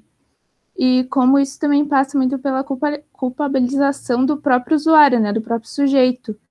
De ele tá na rua porque ele quer, dele não consegue voltar para o espaço da onde ele vem, para a casa dele, porque ele quer, e nunca é, se é trabalhado isso tão a fundo, né? É sempre colocado a culpa em cima desse sujeito que já sofre por toda essa questão da estigmatização, de estar vivendo na rua, muitas vezes por, não por vontade própria, não por desejo próprio, e como tem outras coisas que atravessam a vida desses sujeitos que não se que não se acaba apenas naquele problema, né, da questão de estar vivendo na rua, como é, é por, um, por uma questão de desigualdade social, por uma questão que, que é da estrutura do país, que é por uma questão do racismo, que é por, que é por uma série de fatores, até mesmo do, a gente pode falar do capitalismo, como não tendo um lugar de trabalho e de direitos trabalhistas para todo mundo, né, e o, o quanto é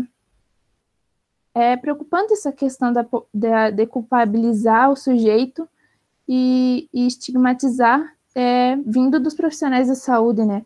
O quanto talvez se a gente pudesse estudar mais sobre essas pessoas, estudar é, essas questões da vulnerabilidade mesmo mais a fundo, é, como não sei se acontece em outros cursos da área da saúde, se fica muito na questão técnica e não entra realmente na questão das pessoas, dos sujeitos, né? que talvez isso isso refletisse talvez numa outra forma de se posicionar frente a essas questões, né? Não só de culpabilizar o sujeito, mas de tentar entender essas outras estruturas que levaram ele até ali, como que a gente pode lutar para reverter essas outras estruturas, né? E também muito numa numa política necropolítica, né? numa política de, de deixar morrer e fazer morrer, ou nesse sentido de deixar adoecer e fazer adoecer, né? Porque se tu não tem o acesso, uma questão mínima de saúde pode virar uma questão muito maior e levar é, o sujeito até a óbito, né? Por não ter essa questão pequena que é da universalidade, da, de todo mundo poder ter o acesso, ou, ou nesses casos não, né?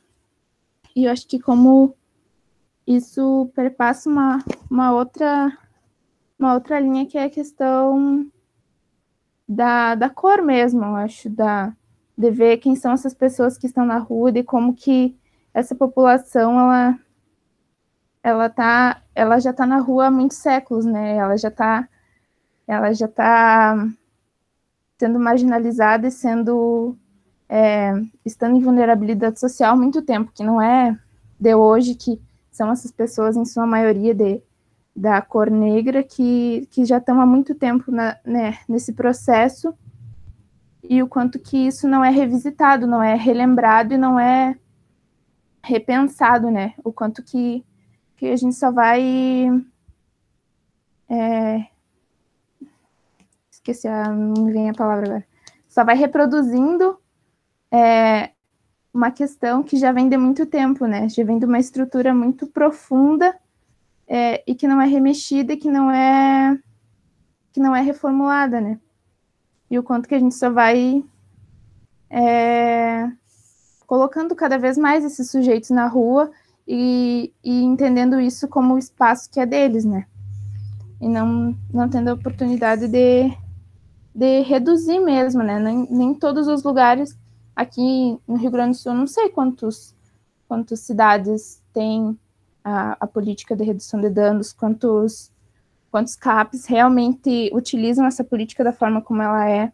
Não, não sei quantos lugares tem a questão da, da, da saúde na rua. Eu não, não, não tenho esses dados assim, não são coisas que a gente sabe e estuda desde sempre. Então, acho que são, são muitas questões da nossa estrutura mesmo que pesam e que só reforçam é, o estigma que essas pessoas têm e o lugar de colocar essas pessoas na rua e, é, e muita gente simplesmente passar por cima delas andando pelo centro e não não sensibilizar com aquilo, né? Acho que é muita coisa que eu trouxe e acho que é um assunto que, que traz muita coisa e que ainda é uma grande problemática e a gente não vê ser discutida e ser falada em todos os lugares, em todos os. Não são pessoas que são ouvidas, não são pessoas que são trazidas para ser escutada em todos os espaços que a gente está de debate em saúde, fala de saúde. Acho que é isso.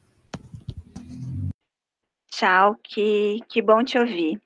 Que bom, que alegria. Acho que a ideia de também é, trazer essa conversa aqui para vocês é para que vocês possam não só conhecer o que outros profissionais, o que outros terapeutas ocupacionais estão realizando, né, pelo Brasil, e acho que hoje nós tivemos a sorte, aí, então não, não temos só a Camila, mas a Karina se colocou, né, se não me engano, como alguém que também está na gestão, cuidando dessas relações, tivemos a Marília também, é, outras colegas que se colocaram, para que, quem sabe, isso possa surgir de inspiração também para vocês, alunos, que aqui no contexto do Rio Grande do Sul vocês possam, então, é, seguir trajetórias e abrir caminhos também nessa perspectiva de trabalho e de atuação para o profissional. Então, que bom. Gente, eu queria demais agradecer vocês, mas realmente já passamos 20 minutos aí do nosso horário. Muito obrigada é, pela presença de todas. Camila, vou abrir aí para você também poder se despedir e com certeza espero que seja a primeira aí de muitos e, e vamos trazer a Camila para cá quando a, a, pandemia passar, né? Camila, Ritinha, quero trazer todo mundo aí de, de Santos, quem sabe, Karina, Marília, vamos nos falando aí também. Obrigada, gente. Bom, queria agradecer, né, Bia, pelo convite, pela oportunidade. É, eu gosto muito de falar com os estudantes, receber estagiário, né, porque eu acho que a gente consegue é, trazer questões da prática mesmo, né, questionar aí algumas questões. Eu acho que o que a, a trouxe é super importante, né. Eu acho que o pessoal do Movimento Nacional traz muito essa questão da população negra na rua né? É que eu acho que aqui a gente não acaba não tendo tempo de falar de tudo, né? Mas eu acho que é, são questões muito profundas e que é, faz a gente repensar muita coisa, né? Na vida profissional e na vida pessoal. Eu acho que a gente fala quem passa pelo consultório na rua, é, né? É, muda, né? Você tem um, um, uma vivência de rua, lógico, não como uma pessoa que está em situação de rua, mas é, você fica vulnerável também, né? Você, você fica sem, enquanto profissional, sem aquelas proteções é, da estrutura física de um serviço. Então, você fica muito exposto, né? É, então, é muito, eu acho que isso é uma coisa que a gente também, é, acho que as equipes de consultório precisariam de supervisão, de suporte, porque a gente fica muito exposto, a gente cria um vínculo muito forte, então a gente sofre muito, é muito difícil a gente conseguir manter, eu acho que isso talvez seja importante falar para você, aquela distância, terapeuta-paciente, né? Terapeuta-paciente. É, não tem, é, não dá para ser assim, não dá para você não se envolver, é, como a questão da violação de direito no Guarujá, a gente tem ações é, higienistas que vai guarda, vai PM, vai caminhão de lixo, jogam tudo deles no lixo, às vezes a guarda vem para bater, e você está lá, e aí como é que você não vai interferir, né? É, você está sendo violentado também, então a gente tem muitos embates, a gente se coloca muito é, na linha de frente, né, em todos os sentidos, então acho que é uma coisa que o profissional também se desgasta muito, né, esses embates com a rede, é, todo dia é, brigando, brigando mesmo, se indispondo para garantir que a pessoa seja atendida. É, são exemplos banais, mas às vezes você leva uma pessoa que está em situação de rua para um pronto-socorro, para uma UPA. O, o, médico dá uma receita de um antibiótico de 100 reais que não tem na rede. É uma coisa ridícula. Aí você vai falar, não dá. Não, você está querendo questionar minha conduta? É esse que é bom. Esse que é bom para quem? Né? E aí, a gente, consultório na rua tem fama de ser encrenqueiro, né? Vem a gente com a camisetinha do consultório na rua, puta, o que que tá chegando? Mas por que isso? Não tem? Aí a pessoa fala, ah, você tem que ser calma. Eu falei, gente, na hora não dá, não dá para você não questionar uma conduta dessa, né? O, o, a pessoa com uma infecção de urina e passar um antibiótico de 100 reais, quem vai comprar? E não tem na rede. Então, assim, são coisas do dia a dia que são desgastantes, né? É, quando as pessoas falam, ah, você trabalha no consultório, é difícil, né? Difícil. Não a nossa demanda, a nossa rede, o nosso preconceito, a nossa dificuldade, a falta de empatia. É, e às vezes também acham que a gente está fazendo benevolência. Nossa, como você é boazinha. Não, eu não sou boazinha. É minha obrigação. Eu estou trabalhando, não estou fazendo trabalho voluntário. E eles mesmos falam, nossa, gra... eles têm uma gratidão, né? Com Assim, a gente chega perto, a gente sabe o nome, nossa, você sabe meu nome, nossa, você vê como se fosse, porque a, a, é, é, é, cômodo, né, para o gestor mostrar que isso é assistência, ah, o prefeito é bonzinho, o prefeito dá não, é direito. Então, acho que isso é uma coisa que a gente também tem que trabalhar. Eu não sou boazinha, é minha obrigação. Se alguém fez diferente de mim, você tem que questionar. Não sou eu que estou fazendo a mais, né? Eu estou fazendo o que eu tenho que fazer, a outra pessoa que deixou de fazer. Então, a gente trabalhar essa questão com eles e mostrar para a gestão que não é favor, é direito, né? E assistência tem que entender isso. Assistência social não faz favor, é direito, né? Então, eu acho que, só para fechar, né? É, quem te quiser é, continuar batendo papo, quiser tirar dúvidas, deixei meu celular aí, pode me chamar no, no WhatsApp. Tem uma bibliografia, se vocês quiserem mais material, depois também posso estar passando. Né? Eu acho que são várias questões que envolvem aí população em situação de rua, né? Política pública. E estou à disposição e adorei estar aqui com vocês. Obrigada, Bia, de novo. E é isso aí, gente. Vamos continuar na luta, né? É isso aí. Continuar na luta, todo, todos cuidem-se. Um abraço grande. Até então. Tchau, tchau, gente.